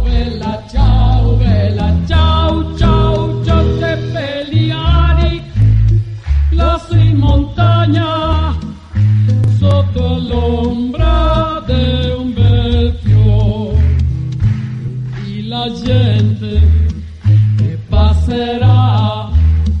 Oh bella ciao, bella ciao, bella ciao, ciao, ciao.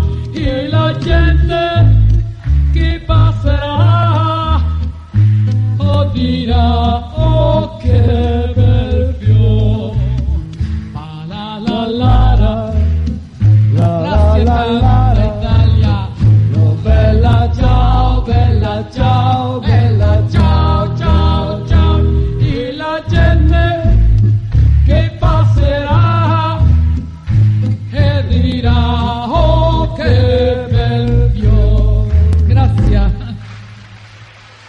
简单